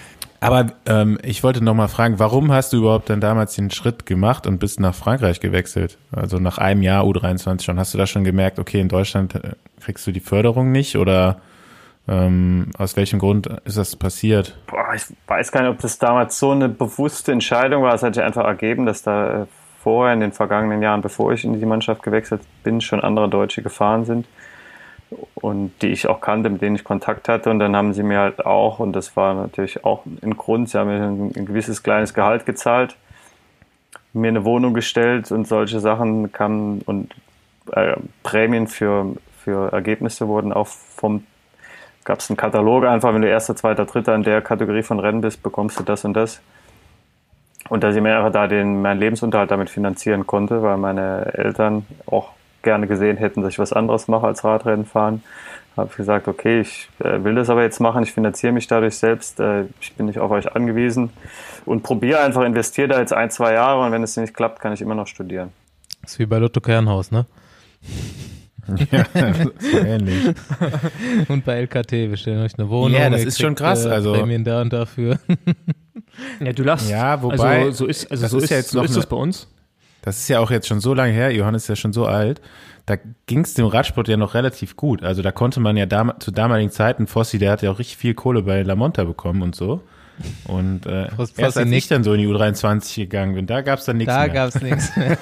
Nee, aber, da haben die aber, vorher alles abgegrast. aber das stimmt schon. Also ich meine, bei Lamonta damals, ähm, wir waren alle, zumindest in dem zweiten Jahr, als dann so Dominik, Klemme, Dennis Pohl, Sergei Fuchs, als wir alle erfolgreich waren, ähm, 2008 war das, da haben wir alle um die 1000, also zumindest Dominik und ich um die 1000 Euro verdient und das war halt zur damaligen Zeit im KT-Bereich extrem viel, ne? Also das ist ja mit, das kriegst du ja heute, kannst das knicken halt, ne? Das ist, ist einfach nicht mehr möglich, wirklich ähm, das zu bekommen. Von daher klar, das waren damals andere Zeiten und das finde ich halt auch krass. Fossi hat sich ein paar Immobilien im Osten davon gekauft und lebt heute noch davon. Ja, genau.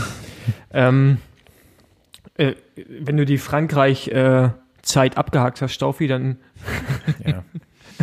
dann hätte ich noch mal eine Zieh, zieh Frage. durch, Fossi. Zieh durch. Jetzt habe jetzt hab ich mal kurz einen Downer, aber dann habe ich, dann habe ich aber auch wiederum ein Thema, was, ich, was uns wieder hochbringt. Aber erstmal den Downer. Man soll mit einem schlechten anfangen. Ähm, äh, und zwar, du warst ja bei Gerolsteiner und danach bei Milram und bei beiden Teams ähm, gab es ja damals Dopingfälle. Bei Gerolsteiner ja mittlerweile sehr bekannt alles und bei Milram ja ähm, 2010 in der Vuelta, die wir ja auch beide zusammen gefahren sind mit Roy Sentience. Ähm, wie, also äh, ich meine, du warst in der ganzen Gerolsteiner Sache ähm, jetzt nicht persönlich involviert, aber warst natürlich in dem Team. Wie, wie hast du es als damals noch junger Rennfahrer wahrgenommen? Also wie, hat das vielleicht auch dein Bild danach verändert? Also ich meine, jetzt hat sich eh noch mehr rausgestellt im Nachhinein, aber zur damaligen Zeit. Ja, ich war auf jeden Fall sehr, sehr schockiert über die Fälle von Teamkollegen, weil da wurde definitiv niemals vor mir offen darüber gesprochen, dass in der Mannschaft irgendwie möglich sein könnte, dass da äh, gedopt wird, dass da unerlaubte Sachen gemacht werden. Und wie es medial ja auch in Deutschland weltweit verbreitet wurde nach dem Festina-Skandal 98 und dann der große Skandal mit äh, Fuentes 2006.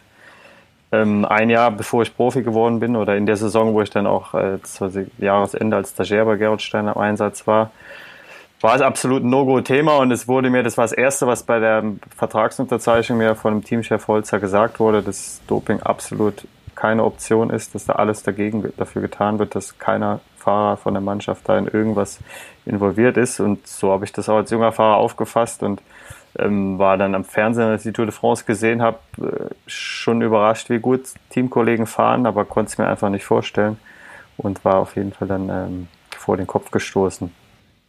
Ja.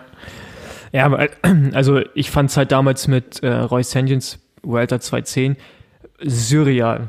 Als, ähm, ich weiß noch, Andorra-Etappe, wie wir dann ins Hotel gekommen sind und äh, Roy quasi mit seinem Koffer runterkommt. Ich kam da irgendwie gerade aus dem Bus, weil ich noch was gegessen habe und er geht dann so und äh, wir wussten das gar nicht und dann äh, kommt Gerd Jan Teunissen, auch äh, eine lebende Legende, vielleicht nicht unbedingt im Positiven, und sagt, dass äh, wir einen positiven Fall haben.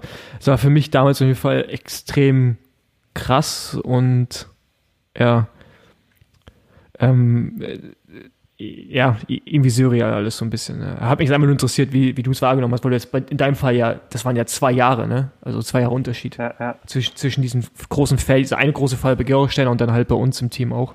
Ja. Gut. Ja, gerade bei Roy Sentis war ich auch sehr überrascht einfach, weil er ist schon für seine Körperstatur auffällig gut berghoch gefahren, aber war dennoch jetzt keine Leistungen, die irgendwie un unmenschlich sind. Ich habe mich dann gefragt, äh, wie das sein kann, warum, warum der das macht und was, was ihm das bringt. Und das war auch die einzige Situation in meiner Karriere, wo ich so nah dran war, dass ein positiver Fall rauskam. Am, wo die Nachricht halt kam, als wir die, die Etappe beendet hatten und zusammen im Bus saßen. Ja. Da- da- Das habe ich mich damals auch gefragt, als sie den positiv getestet haben. Also da habe ich mich nur gefragt, ganz ehrlich, wie wären der eigentlich gefahren, hätte das nicht gemacht? Also der, wie, wie du es gesagt hast, der ist jetzt nicht besonders äh, durch Leistung aufgefallen. Und äh, dann haben die den da rausgezogen. Dann dachte ich mir so, ist ja schon eigentlich noch peinlicher, die ganze Geschichte jetzt. Ja. Gut, aber um jetzt aus diesem Downer ähm, mal zu was zu kommen, was ich dann irgendwie erstaunlich fand. Ich wusste, dass du damals beim Giro 2008 Zweiter auf einer Etappe geworden bist. Das hatte ich im Blick. Aber ich dachte, dass als du Dritter bei der Tour geworden bist in Andorra Akalis, ne? War das? Ich dachte auch, das wäre bei Georg Steiner gewesen. Aber da waren wir schon Teamkollegen, als es war. und ähm, genau, es war damals bei der Tour 2009. Und äh, da fällt mir echt auf, wie, wie vergesslich oder wie, wie ich diese Jahre einfach verdrängt habe. Ich wusste nicht, dass ich mit Staufi Rundfahrten gefahren bin Ich oder Radrennen allgemein. 2009 ist einfach komplett, da warst du im Delirium Nee. irgendwie. Ja, und 2010 auch. Und es ist so komplett äh, aus, aus dem Blick verloren, dass du ja da echt für Milram gefahren bist. Äh, und ich auch, ja, starker Dritter damals geworden ist. Und da würde mich mal interessieren, ähm, das ist irgendwie so ein Ergebnis, was zumindest zur damaligen Zeit echt herausstand. Ähm, ärgert dich das Ergebnis jetzt im Nachhinein ein bisschen? Ja, ich glaube, das war rückblickend so mit der beste Tag meiner Karriere, weil dass ich die, mit die besten Beine hatte. Überhaupt in meinem Leben auf dem Rad vielleicht. Die Giro-Etappe, die du angesprochen hast, das Jahr davor, die ärgert mich noch mehr, weil es da mehr an meinem Selbstbewusstsein gescheitert ist, gescheitert ist dass ich da, glaube ich, echt das Stärkste war aus der, also aus einer Ausreißergruppe, die ankam. Und bei der Tour-Etappe war Pries Ferjou, der gewonnen hat, war einfach ein Tick besser. Und wäre es sehr schwer gewesen, die Etappe für mich zu gewinnen. Das will ich eigentlich immer rauskriegen aus den Leuten. Und das, äh, die Frage äh, konnte bis jetzt keiner beantworten, wenn ich sie zweimal gestellt habe, wann so der beste Tag auf dem Rad war und ob das auch Spaß gemacht hat dann, ob man das dann auch in dem Moment auch wusste, wie gut das gerade läuft. Aber hört sich jetzt so an auf jeden Fall. Der Ausgang zwar nicht äh, optimal, aber äh, ist ja trotzdem noch gut gespeichert wahrscheinlich. Ja, es war auch so, ich, wenn ich die Etappe Revue passieren lasse, es war die längste Etappe der, der Tour in dem Jahr, glaube ich. Und es ging am Anfang aus Barcelona erstmal schön bergauf, so eine Dreier-Kategorie Berg oder sowas, wo ich schon abgehängt war aus der ersten größeren Gruppe, wo das Feld halt in drei, vier Teile zerfallen ist. Bin in der Abfahrt zurückgekommen und dann ging die Ausreißergruppe, die ich irgendwie äh, erwischt habe, auch mit Glück und einem guten Auge. Und dann habe ich mich, das war eine, fünf, eine Flucht über fünf Stunden oder so, habe mich nicht äh, als einer der stärksten da ge gefühlt. Aber als den Schlussanstieg ging, habe ich gemerkt, boah, die sind alle müde. Ähm, und ich habe irgendwie noch einen Korn. Und da habe ich dann Mhm. Gemerkt, so eine halbe Stunde, 30 Minuten, bevor es aufs Ziel losging, dass ich da äh, um den Sieg mitfahren kann. Und das, Das war mir halt dann schon bewusst, so ungefähr 30 Minuten vor der Ziellinie. Das ist halt auch so krass, das kann sich, glaube ich, auch so ein, ein Hobbyrennfahrer oder einfach nur jemand, der gerne Rad fährt, gar nicht vorstellen, dass ähm, du als Profi so schlechte Beine haben kannst, dass du echt denkst, du gibst das Rennen gleich auf und halt zwei Stunden später ähm, die Welt einfach auf, auf den Kopf gestellt ist und du rumfliegst und das, keine Ahnung, das ist mir auch mehrmals so gegangen, ich denke Staufi auch und das Das finde ist ich mir immer so gegangen. Ey, ganz ehrlich, wenn am Anfang der Etappe, in der, während der Rundfahrt ein Berg war, da wurde ich immer abgehängt. Immer. Und am Ende, auch. also als ich dann noch in der U23, ne, ja auch abgehängt. Nein, aber ich wollte gerade sagen, in der U23 habe ich dann am Ende sogar dann teilweise eine Bergankunft gewonnen. Was? Ja, te So, haben teilweise, das, trotzdem- Staufi, das war einmal, ich sag nicht teilweise, Nee. das Nee, ich habe schon zwei Bergankünften in der U23. Ja, okay. Lass mal eine Sonderfolge dazu machen irgendwann. Ja, bitte. genau. Die, damit, damit, da müssen wir wirklich nochmal eine Bergankunft definieren. Ähm, aber Ja. aber ich wurde trotzdem, am, am ersten Berg haben sie mich immer abgehängt und am letzten Berg manchmal nicht. und das, aber ich hatte auch immer, ich hatte äh, immer echt sch- schlechte Beine am Anfang von einem Rennen bei einer Rundfahrt. Ja, aber das finde ich echt ein krasses Phänomen. Das ist halt so, das, das, das kannst du eigentlich irgendwie schwer vermitteln, wenn du es nicht selbst erlebt hast. Das, Ja, ich habe es bis heute immer noch nicht verstanden. Und es gibt es aber auch umgekehrt, dass Leute dann immer am ersten Ja, Tag ja, hoch, genau. hochfliegen und im Finale weg sind. Ja, also, das geht. Ja. Genau, ähm, wenn wir die Milram-Zeit überspringen wollen, wenn keiner weitere Fragen hat. Ich meine, ich habe es ja miterlebt. Mir, mir stellen sie ja hätte- keine weiteren ich hätte, Fragen. Ich hätte noch Also- so die Frage, so wie standest du zu den gelben Schuhen? Ich- Ich oder Fossi? Nee, nee du jetzt. Ich habe kein, ich, Fossi wissen wir ich ja hab seit keine, gelben- ich hab Folge. keine gelben Schuhe gefahren. Echt nicht? War, Wusstest war du auch nicht? kein Teamschuh, weil es eigentlich sehr, in dem Team lief nicht alles so äh, perfekt organisiert in den beiden Jahren, die wir auch gemeinsam als Teamkollegen verbracht haben, Fossi. Aber was sehr gut war, dass jeder seine eigenen Schuhe auswählen durfte. Genau, das war in der Tat sehr gut. Äh, Dafür mussten keine- wir ich hatte gelbe Brillen gelben. tragen. Ja. Hast du dich dann selber für entschieden? Für, was, ja, für die gelben Schuhe, genau, Ja. weil wir, es gab gelbe Rudi Project Brillen und dachte, ja gut, dann suche ich mir auch die passenden Schuhe dazu Ja. aus und äh, ich war halt optimistisch für die Tour, die ich nie gefahren bin dann. Ähm, Ah, okay. Ist ein Argument. Ja, richtig gutes Argument. Nee, genau, dann, dann können wir ja eigentlich echt so die Milram Jahre, die ja, wie du schon sagst, auch organisatorisch nicht immer auf dem höchsten Niveau waren, überspringen. Ähm, du bist dann ja echt, wie Story von erwähnt hast, ja, was, was steht da? Die, die Evolution der Sekte Team Sunweb. steht bei uns. Da habe ich ja auch Anführungszeichen hingeschrieben, Ja, genau. weil du die Anfang- immer so nennst. Nee, nee, nee, nee. Dann, Doch. Jetzt kriegen, Oh. wir, jetzt, jetzt, kriegen wir bald wieder einen Anruf von Sunweb, die sich beschweren, dass wir immer über schlecht über Sunweb reden hier im Podcast, was natürlich nicht stimmt. Ähm, aber du hast halt echt eine. Nee, nur du. Ja, genau, nur ich. ähm, aber du hast halt echt, keine Ahnung, wie Staub vorhin schon sagt, ist, wie viele oft hat sich der Name geändert? Drei oder viermal in der Zwischenzeit? Auch Sponsorenwechsel, Ich glaube noch öfters, ja. ja.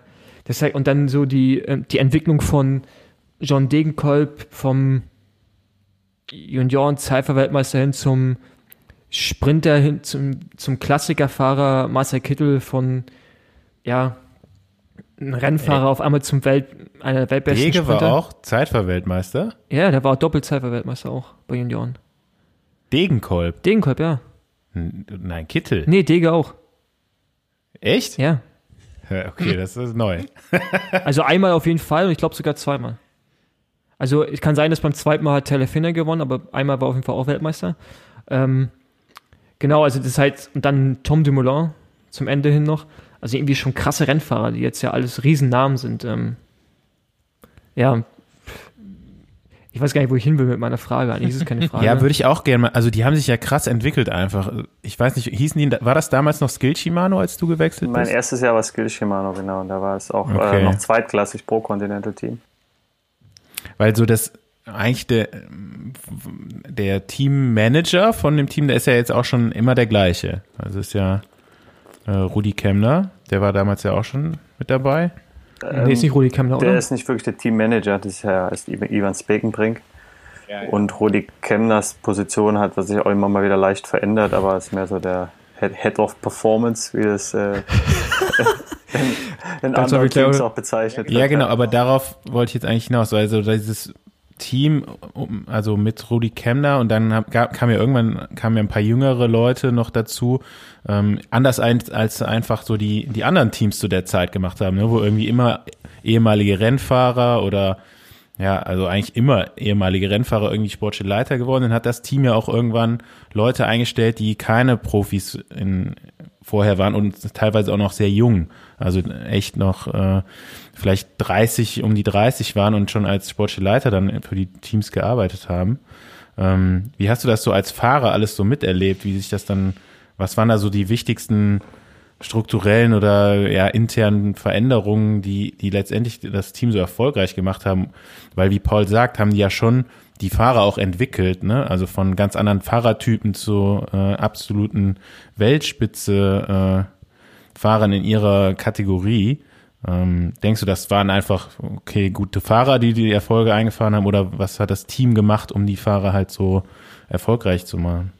Ja, das ist eine weit gestreutere Frage. Also erstmal in Bezug auf jüngere sportliche Leiter muss ich sagen, dass man sich auch, als ich als älterer Fahrer schon öfters mir auch erfahrener sportliche Leiter irgendwo gewünscht hätte, die mehr, mehr wissen, wie es im Radsport abgeht. Andererseits ist es natürlich so, dass jüngere Leute mit weniger Erfahrung auch unbefangener sin- sind und eine andere Denkweise einfach reinbringen, weil sich im Sport und generell immer, immer und überall entwickelt sich alles weiter und wenn man immer nur die gleichen Leute einstellt, ähm, hinkt man auch, kann man mal der Zeit ein bisschen hinterher hinken und dann bringen unerfahrene Leute, können auch, wenn sie sich gut einbringen, in einen frischeren Wind reinbringen.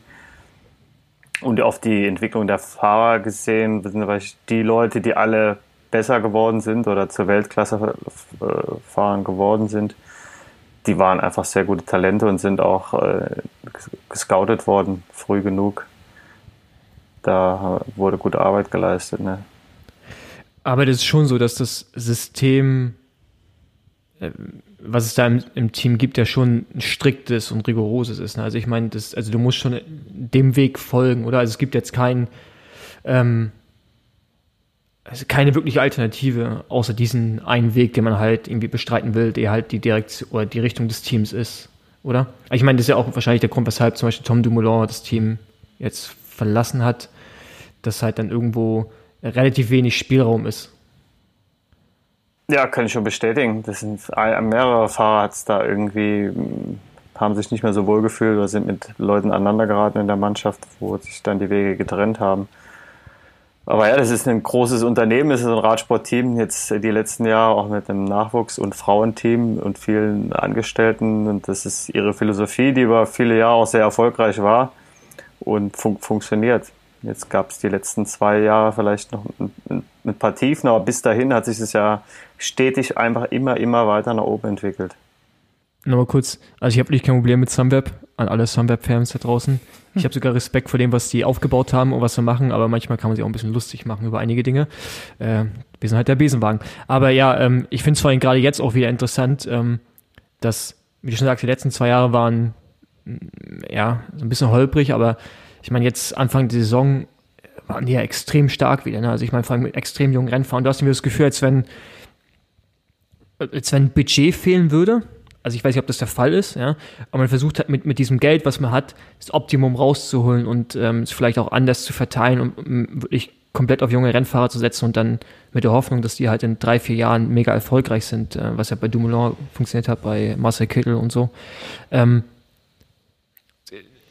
denkst du, es ist eine langfristig eine gute Strategie für das Team? Also ich meine, du kennst es ja nur gut oder fehlt ihnen dann irgendwo auch das Erfahrene? Also ich weiß nicht, wie die sportliche Leitung aufgestellt ist zum Beispiel.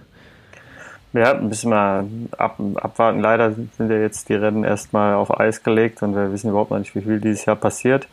Ähm, über ich, das war auch so mein Bedenken in die Saison rein, dass äh, die, die Mannschaft einfach wirklich zu extrem jung ist und dass da die, die Mischung nicht mehr gesund ist.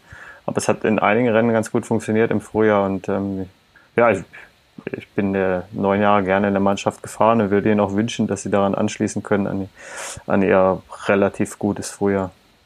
Aber war für dich irgendwann mal der Wunsch da zu wechseln oder hast du dich eigentlich mehr so wohl gefühlt, dass ähm, ja, das nie wirklich zu, äh, zur Debatte stand?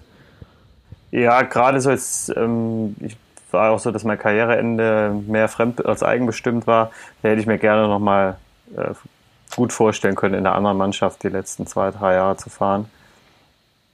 Ähm, dazu kam es aber jetzt leider nicht. Und damit kann ich jetzt aber auch gut leben, dass es dann äh, neun Jahre bei Sunweb waren. Aber wie kam das dazu, dass jetzt, also ich meine, also ich weiß, wir wissen, Stoff und ich wissen selbst, wie es ist, aber wie, wie, wie kam es bei dir dazu? Also war das dann so auf einmal, okay, gibt Gespräche, äh, alles ist klar und im nächsten Moment, ah nee, doch kein Platz? Ähm, ja, das Sunweb war sehr fair, also dass sie es frühzeitig im Jahr mir gesagt haben oder frühzeitig konnte ich spüren und dann haben sie es mir auch früh genug gesagt, dass sie nicht mehr weiter mit mir planen.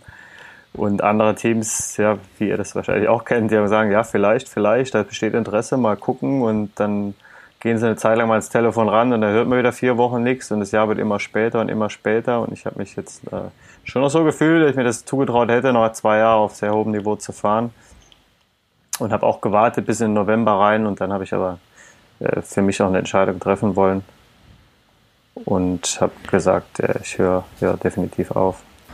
Ja, das ist äh, tatsächlich so eine, Sache im Radsport, ne? Immer so dieses auf die lange Bank schieben und so.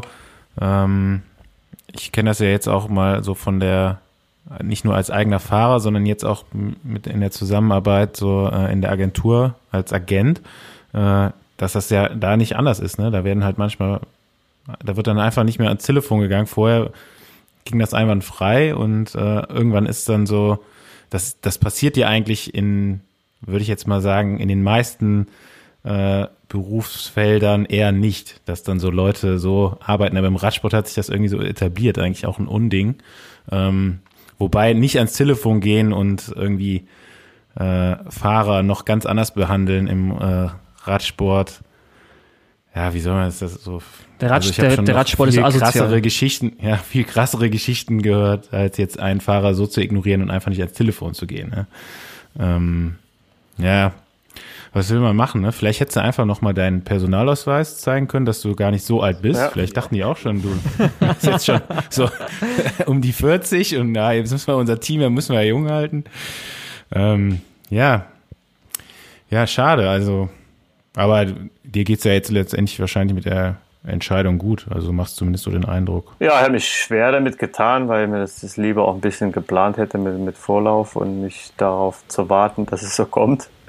Aber ich Ja. habe mich damit gut abgefunden, habe gut, hab einen guten Winter gehabt und ähm, ja, habe damit abge abgeschlossen einfach.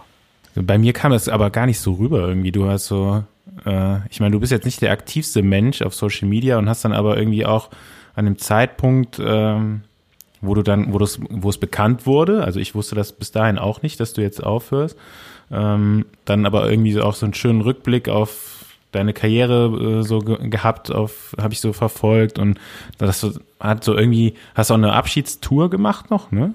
Ähm, Ähm, waren da nicht, haben ein paar Leute haben dich besucht. Ja, ne? genau, wir haben so eine kleine Mountainbike-Tour, habe ich auch kurz, Genau. kurzfristig, kurzfristig organisiert, hätte ich gerne auch, auch Okay. was Größeres gemacht, aber weil ich halt tatsächlich bis, ja, weiß nicht, 10, 12 Tage bevor das stattgefunden hat, ähm, noch die Option offen gehalten habe, dass ich vielleicht doch irgendwo noch weiterfahre, ähm, war die Vorlaufzeit nicht so lang genug, das noch größer zu veranstalten und dann wird es im Dezember irgendwann klimatisch auch kälter und kälter für, für eine schöne Mountainbike-Tour mit einem Grillabend danach zu machen. Ja, Ja, so kam das, also bei mir kam es dann halt jetzt so total, also überhaupt nicht spontan vor, sondern dass das schon eine längere, längerfristige Entscheidung war. Aber wie gesagt, ich dachte auch, du wärst schon viel älter.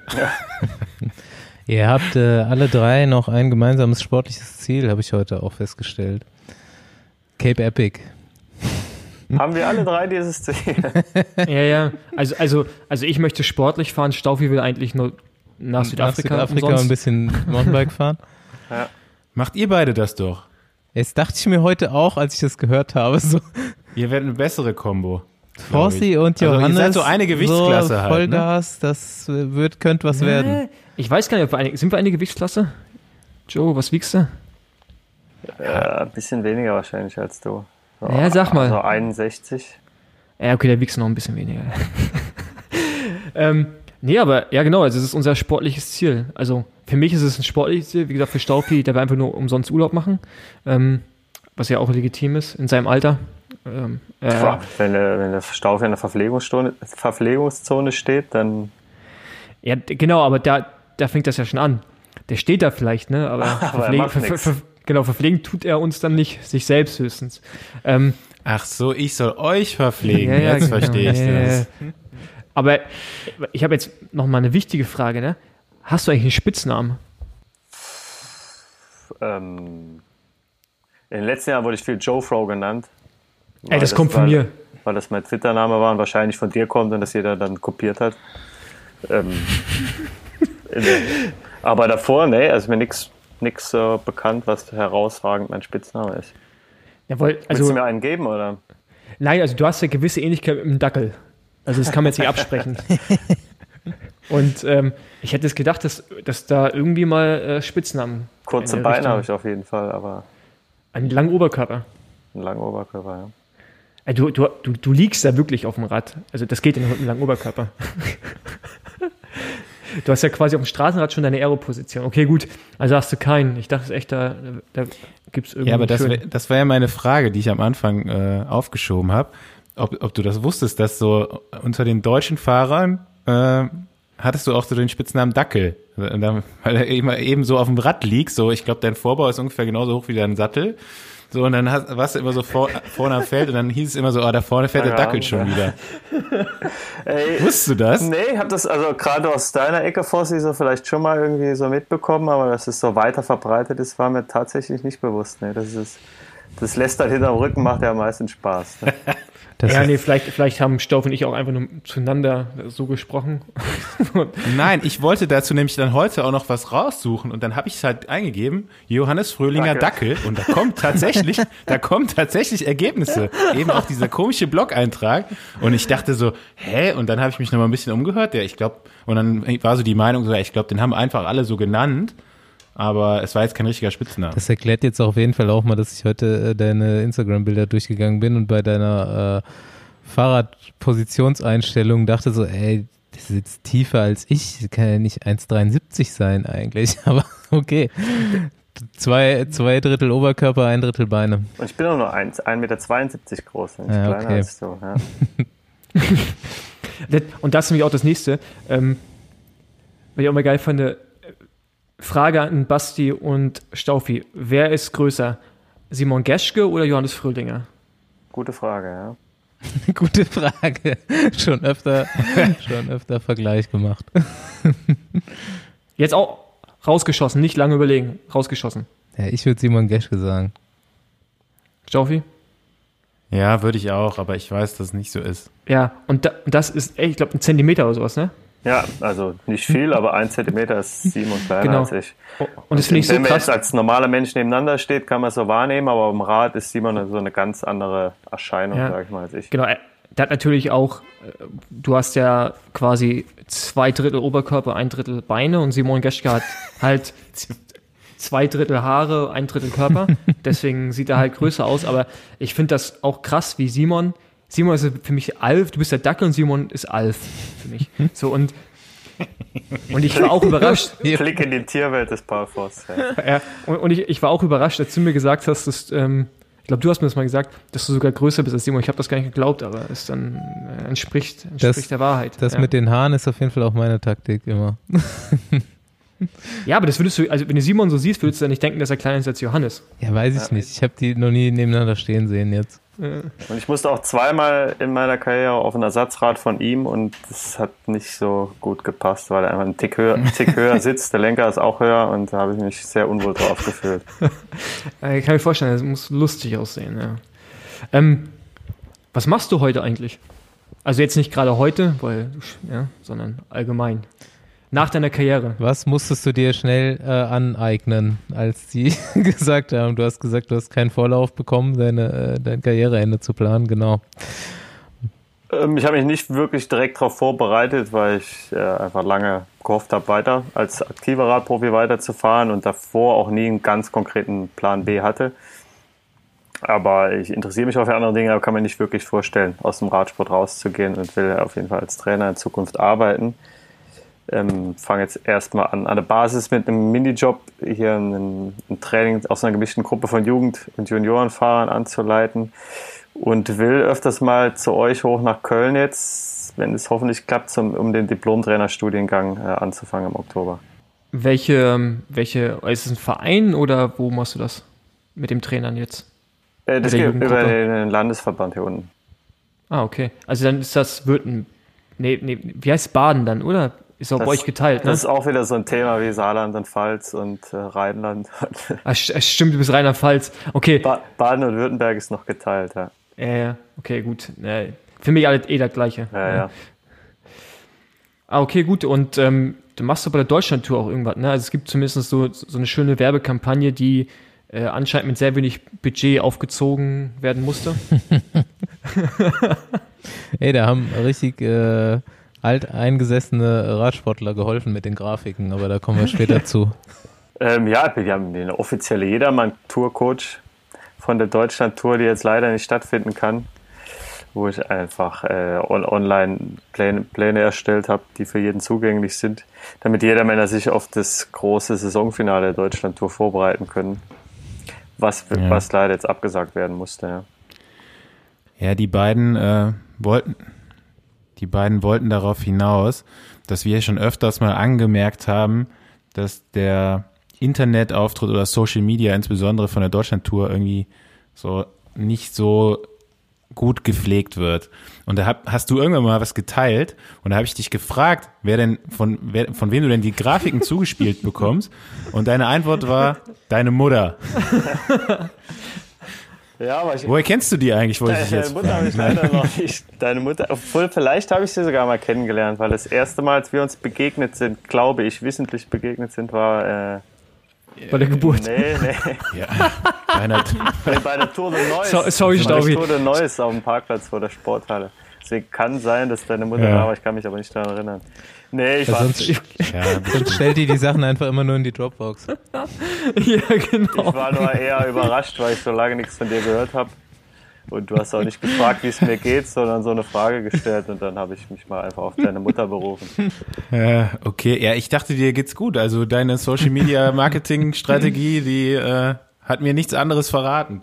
Ähm, ja, nee, aber das, ich wusste ja jetzt auch schon, was, dass du ähm, so die Trainerlaufbahn so einschlägst. Ähm, unter anderem daher, weil du auch den Florian Monreal kennst und ähm, über da irgendwie der Kontakt entstanden ist. Und ich hätte ja auch gerne, dass du ein, zwei Fahrer aus dem Team Lotto Kernhaus coachen würdest. Und habe mich dann auch gefreut, dass sie dann, dass du dann auch gesagt hast, ja, würdest du auch machen. Und dann was ist denn dann passiert? Also der eine, der steht jetzt schon kurz vorm Karriereende. Also, von einem habe ich nie was gehört und mit dem anderen hatte ich Kontakt und hätte gerne angefangen mit ihm zu trainieren. Aber jetzt in der Situation, wo einfach nicht äh, weiß, ob, ob noch Rennen stattfinden dieses Jahr, äh, trainiere ich ihn momentan ja. nicht, ne. Aber das könnte ich ja im Strahl kotzen, ne? Dann kriegt genau. man so eine, so, eine, so eine Möglichkeit als Nachwuchsfahrer und dann sagt man nein. Ähm, ja, fand ich schon sehr, sehr fragwürdig, das Ganze. Aber äh, an der Stelle nochmal vielen Dank, dass du überhaupt äh, das in Erwägung gezogen hättest. Vielleicht kann ich dir noch ein paar andere, äh, würde ich gerne zu dir schicken, weil ich glaube schon, dass es gut machen würdest. Und ähm, hab mir auch schon, wir haben auch, glaube ich, letztes Jahr schon mal, ich weiß gar nicht, ob wir das im Podcast besprochen haben oder intern. Äh, Gibt's da? Gibt's da ging es, glaube ich, um, um ja, ja. Da gibt es große Unterschiede auf jeden Fall. Weil das wäre nämlich jetzt meine Frage, wenn du jetzt auch Trainer der, wirst. Das Wortding und deine Mutter. Also von daher. Äh, Nein, wenn du jetzt auch Trainer wirst und du hast ja auch äh, schon ab und zu mal so als Kommentator gearbeitet, wirst du jetzt der neue Paul Voss. Oder der bessere. Da, da, muss man keine Wertung abgeben, das liegt sicher nicht äh, an mir. So das Moderieren macht mir ja auch, oder kommentieren als Co-Kommentator macht mir auf jeden Fall auch Spaß. Ähm, ich kann es mir aber nicht hauptberuflich äh, so als Berufsziel vor, vorstellen. Vielleicht können wir ja gemeinsam äh, moderieren, Fossi. Das wollte ich auch gerade sagen, das fände ja, ich mal gut. Da kann, dann kannst du den äh, Florian Kurz fragen, was er davon hält, aber ähm, nee, also ähm, ich habe natürlich dann auch erstmal vorsichtshalber schon mal nachgefragt, ob ich meinen Platz noch sicher habe, weil ich natürlich auch mit der, mit der Konkurrenz leben muss jetzt. nee, ähm, genau, nee, aber wo, wo, wo siehst du dich? Ich meine, du machst jetzt, willst du dann den Diplom-Trainer machen, aber willst du dann in dem Profibereich oder willst du im Nachwuchsbereich äh, bleiben? Oder hast du noch gar keinen Plan? Grundsätzlich kann ich mir beides vorstellen und auch beides äh, durchleben im, Lau im, Laufe der nächsten Jahre. Ich will jetzt erstmal die nächsten drei Jahre wirklich ähm, an der Basis so Erfahrungen sammeln und äh, in Bildung investieren, weil mich der Studiengang interessiert und ich will auch einen vernünftigen Abschluss dort machen und dann äh, mal sehen, wo der Weg hingeht. Also kommst du jetzt an die Spoho nach Köln quasi? Einmal monatlich hoffentlich, ja. Ich äh, habe mich beworben für den Studiengang und hoffe, dass ich auch zugelassen werde.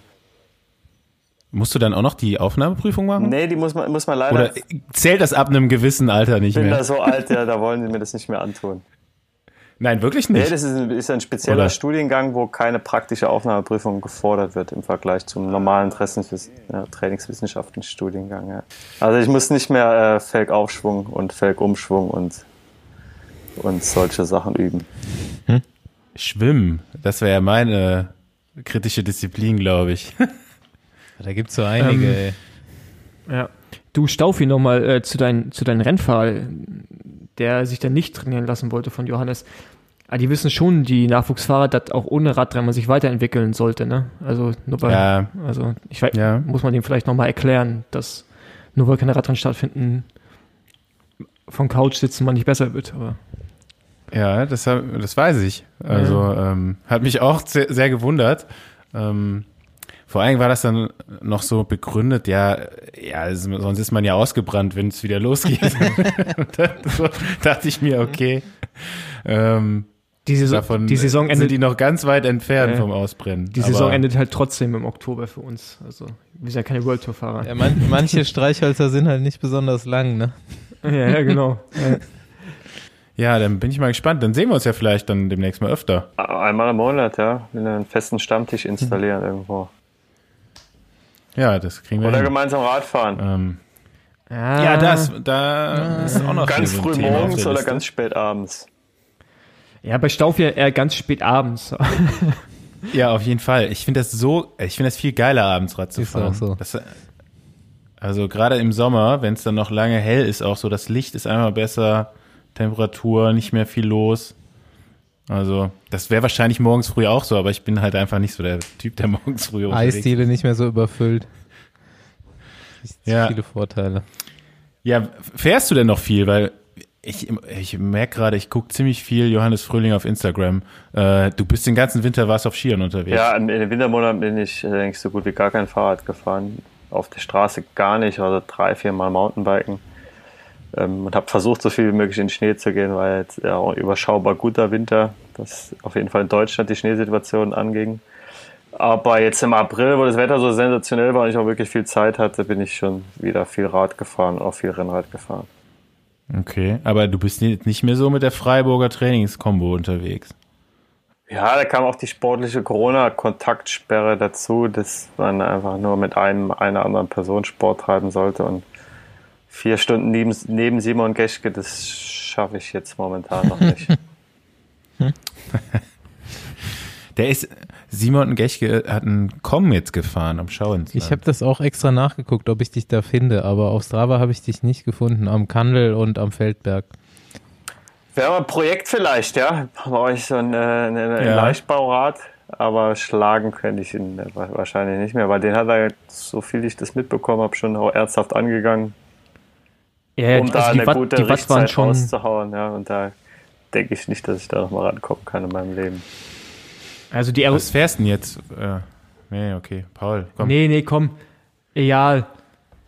Ja, ich wollte jetzt wissen, was er für ein Rad fährt, wenn er jetzt ein schweres, ein schweres Rad jetzt, oder? Nee, ein leichtes Rad, so ein schönes Cervelo, das letzte Rad meiner Karriere, aber ähm, es gibt ja die Leute, die im Schauensland die Bestzeiten haben. Der offizielle Rekord ist auch noch schneller als äh, Simons Zeit, die ist nur nicht auf Strava drauf. Das Rad hat wahrscheinlich so vier Kilo oder so gewogen, ohne, mit nur einer Bremse und ohne Umwerfer und so Geschichten. Und wie viel schneller war das nochmal als Simon? Ich weiß nicht genau, aber schneller auf jeden Fall. Und wer, wer hat das gemacht? Kenn also, den, kennst du kenn den, den Namen auch nicht. Da gibt es so eine, äh, ja, so, so eine Hobbyveranstaltung immer im Sommer, wo die Strecke auch gesperrt ist und man die Kurven auch ohne Risiko schneiden kann, weil kein Gegenverkehr kommt. Okay. Aber, Aber das, das, das, ist ja dann nicht, schon krass. Nicht ja. der UCI-Rekord. Das ist nicht der UCI-Rekord, da gibt es gar keine UCI-Normen, genau. die berücksichtigt sind. keine Rechtsfahrgebot. Ja, also Simon ist auf jeden Fall, ich habe geguckt heute, 29 Minuten 45 gefahren. 347 Watt. Ja. Oder 74, muss noch mal gucken. Ich bin, letzt, 374. ich bin letzte Woche mal hochgefahren. Äh, 374, ja. Und habe auf die Uhr spaßeshalber geguckt und habe 10 Minuten länger gebraucht. Ja. Und, du, und du bist schnell gefahren.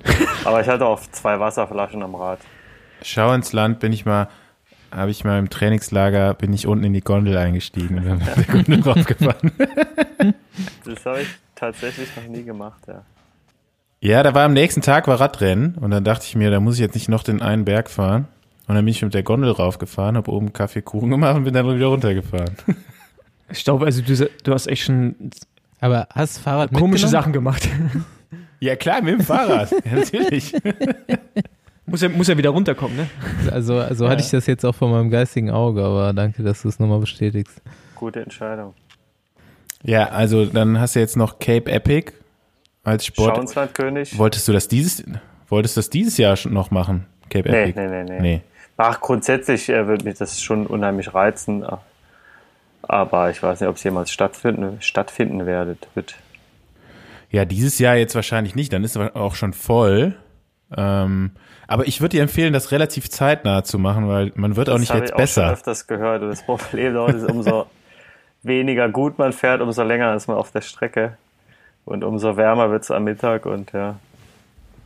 Die Empfehlung habe ich schon öfters gehört und werde sie vielleicht befolgen oder auch nicht.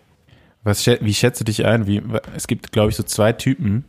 Die einen, die machen halt danach gar keinen Sport mehr. So, da würde ich jetzt mehr also das stimmt ja auch nicht, ich mache ja noch relativ viel Sport, nur ich fahre nicht mehr so viel Rad.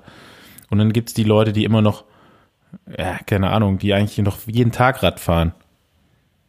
Äh, jeden ja. Tag werde ich sicherlich nicht Rad fahren, aber ich habe da absolut so viel Spaß dran. Hier in Freiburg ist ja auch zum Mountainbiken einfach unheimlich interessantes Gebiet, dass ich einfach versuchen werde, so viel wie möglich auf dem Rad zu sitzen, aber täglich wird es nicht sein. Ne. Und aktuell Fossi, der fährt ja jetzt aus Langeweile einfach jeden Tag. Ja, aktuell war bei mir auch alles lahmgelegt und ich bin dann schon fünf, sechs Mal die Woche fast am Rad gesessen. Abwechselnd okay. auf der Straße und auf dem Mountainbike. Aber über die Wintermonate, wie gesagt, mehr oder weniger gar nicht. Und dann wenn das mit dem Studium Blatt, äh, Platz äh, klappt, wird es bestimmt auch nicht täglich sein. Ja. Aber na, woran liegt das jetzt noch mit dem Studium? Also Wartesemester hast du ja Hab alle. Ich. Und ähm, ja, das ist aber begrenzt, ne, dieser diplom Da gibt es eine begrenzte Anzahl an, Be an, an Plätzen und mehrere Bewerber und das muss Ja. die Kommission entscheiden. Okay, okay. Ja. Ich gehe aber, da, ich gehe aber davon Ja, da aus, ich auf jeden Fall die Daumen. Dass es klappt. Aber Da, in der Hinsicht sollte es klappen, ja.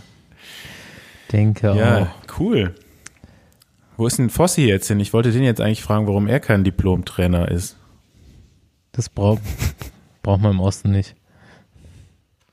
Ja, der hat ja auch alle möglichen Trainerscheine gemacht. Was war denn, ähm, letzte Frage von mir, in deiner Karriere dein Lieblingsrad? Uh, ja.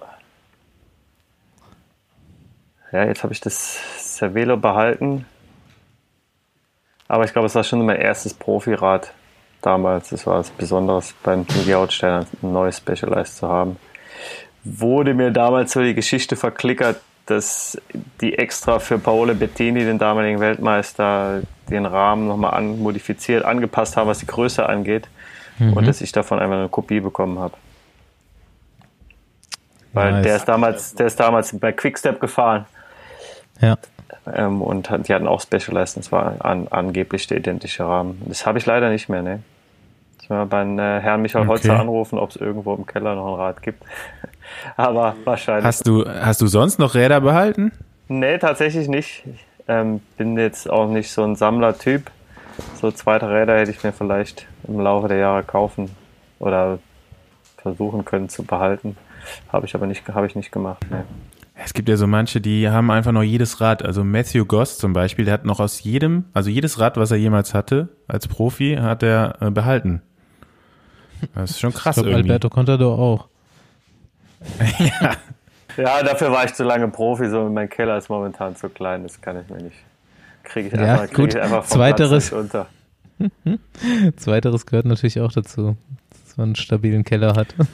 Aber da, das heißt auch, du wirst in äh, Freiburg dann wohnen bleiben, Ja, ne? ist schon. Ich fühle mich hier unheimlich wohl. Bin damals hierher gezogen, weil ich in Deutschland definitiv als bester Radsport-Standpunkt sehe. Mich wundert es auch, dass weniger deutsche Profis die letzten Jahre hierher kommen. Muss natürlich familiär und im Freundeskreis alles passen, aber ähm, ich kann es jedem nur empfehlen und ich kann mir eigentlich nicht mehr vorstellen, hier wegzuziehen. Ne?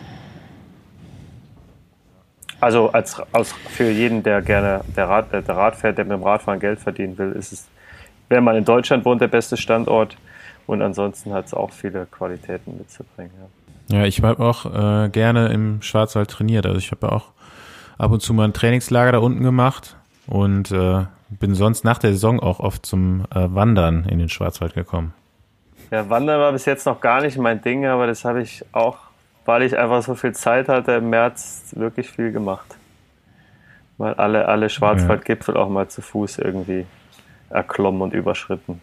Ich bin vor, ich weiß gar nicht, jetzt zwei oder drei Jahren bin ich einmal komplett von ähm, Basel bis Freiburg gegangen. Auf dem Westweg.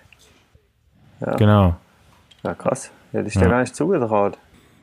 Warum? Hätte Bescheid sagen müssen, wäre ich dir entgegengelaufen, ja. ja, das, war- da, da warst du noch beschäftigt dann wahrscheinlich. Ja, immer in so Schutzhütten im Wald gepennt und so. Da wollte ich einmal einen Podcast aufnehmen, da hatte ich aber kein Ja, Netz. Das, das kann oben mal passieren. Aber sehr gut, aus, sehr gut beschildert alles, oder? Also die Möglichkeit, sich, sich zu verlaufen, ist gering. Ja, das habe sogar ich hinbekommen. Nee, das war kein Problem. Gut, wir bedanken uns. Ich ähm, würde sagen, es war nicht unser letztes Mal in Freiburg. Mal sehen, wann wir das nächste Mal da sind und äh, wenn die Köln-Connection jetzt hier auch noch größer wird, einmal im Monat. Ich würde äh, es begrüßen, wenn wir auch mal äh, physisch nach Freiburg kommen. Sehr gerne, ist ja, ja. jetzt auch schon, auch schon öfter geplant gewesen. Wurde jetzt auch, glaube ich, durch Corona so ein bisschen eingeschränkt, sonst hätten wir das wahrscheinlich mittlerweile auch schon mal gemacht. Ich habe auch mal wieder Bock. Einmal im Schwarzwald gewesen, war eigentlich, war fast ein bisschen zu schön für mich da. Aber war echt so ein bisschen Disneyland-Erlebnis, aber richtig geil. Also gerne demnächst auch mal da unten zu Besuch. Ähm, so lang, ja, darfst du das weiter genießen. Vielen Dank, dass du da warst. Danke dir. Danke euch dann. Und wenn ihr runterkommt, greifen wir dann in Schauensland an, um den, Ah ja, um richtig den, geil. Um den Kommen von Simone wieder wegzunehmen. Ähm, Dann können wir so eine Staffel, so eine. Staffel fahren. Garmin weiterreichen so. Ja, Trikottasche. Mit, mit Schleudergriff. Genau. Und am Schluss, am Schluss Steinschleuder, das ist auch gut. So 50 Meter vom Ziel mit Steinschleuder schießen. also ich glaube, da fehlt bei uns dann so viel, da hilft die Steinschleuder auch nichts mehr. Gut, Wahrscheinlich. Joe, F Ja. Joe Fro, Joe Fro, Joe Fro, Joe Fro, Joe Fro. Nee, es kommt glaube ich echt nicht von mir. Das, das du ist, bist ja der Dackeltyp. ja, ich bin eher so der Dackeltyp, ja. Das ist zu englisch. Grüß mir den Ähm, Alf, wenn du ihn siehst. Mach ich. Ja, auch von meiner Seite vielen Dank, dass du da warst und jetzt meinen Platz beim Cape Epic übernimmst. Ähm, Raus aus der Nummer. Ich glaube, das, das äh, rettet mir auch einige Lebensjahre. Und ähm, ja, wäre doch was. Also ihr beiden. Ja, aber ich habe mich eigentlich schon, ja, nee, sehr gerne, aber ich habe mich eigentlich schon auf diese, vor allem gerade für mich, psychische Herausforderung mit dir äh, gefreut, weil ich glaube, das wäre rein körperlich nicht so anstrengend, aber psychisch, weil ich mich nur aufregen würde den ganzen Tag und du einfach so tust, als wenn es dich gar nicht interessiert. So. Weil es dich wahrscheinlich auch nicht interessiert. Große Mental-Challenge Paul Voss im Leben. ja, Mann. Schon Das festgelegt. heißt, entweder komme ich ausgebrannt zurück oder völlig, äh, ja, völlig befreit. Aber dann können wir das ja so wenigstens so machen, dass Johannes einen, sich einen anderen Partner sucht und wir fahren aber das gleiche Cape Epic. Heino Ja, wollte doch auch, oder? oder? Auch.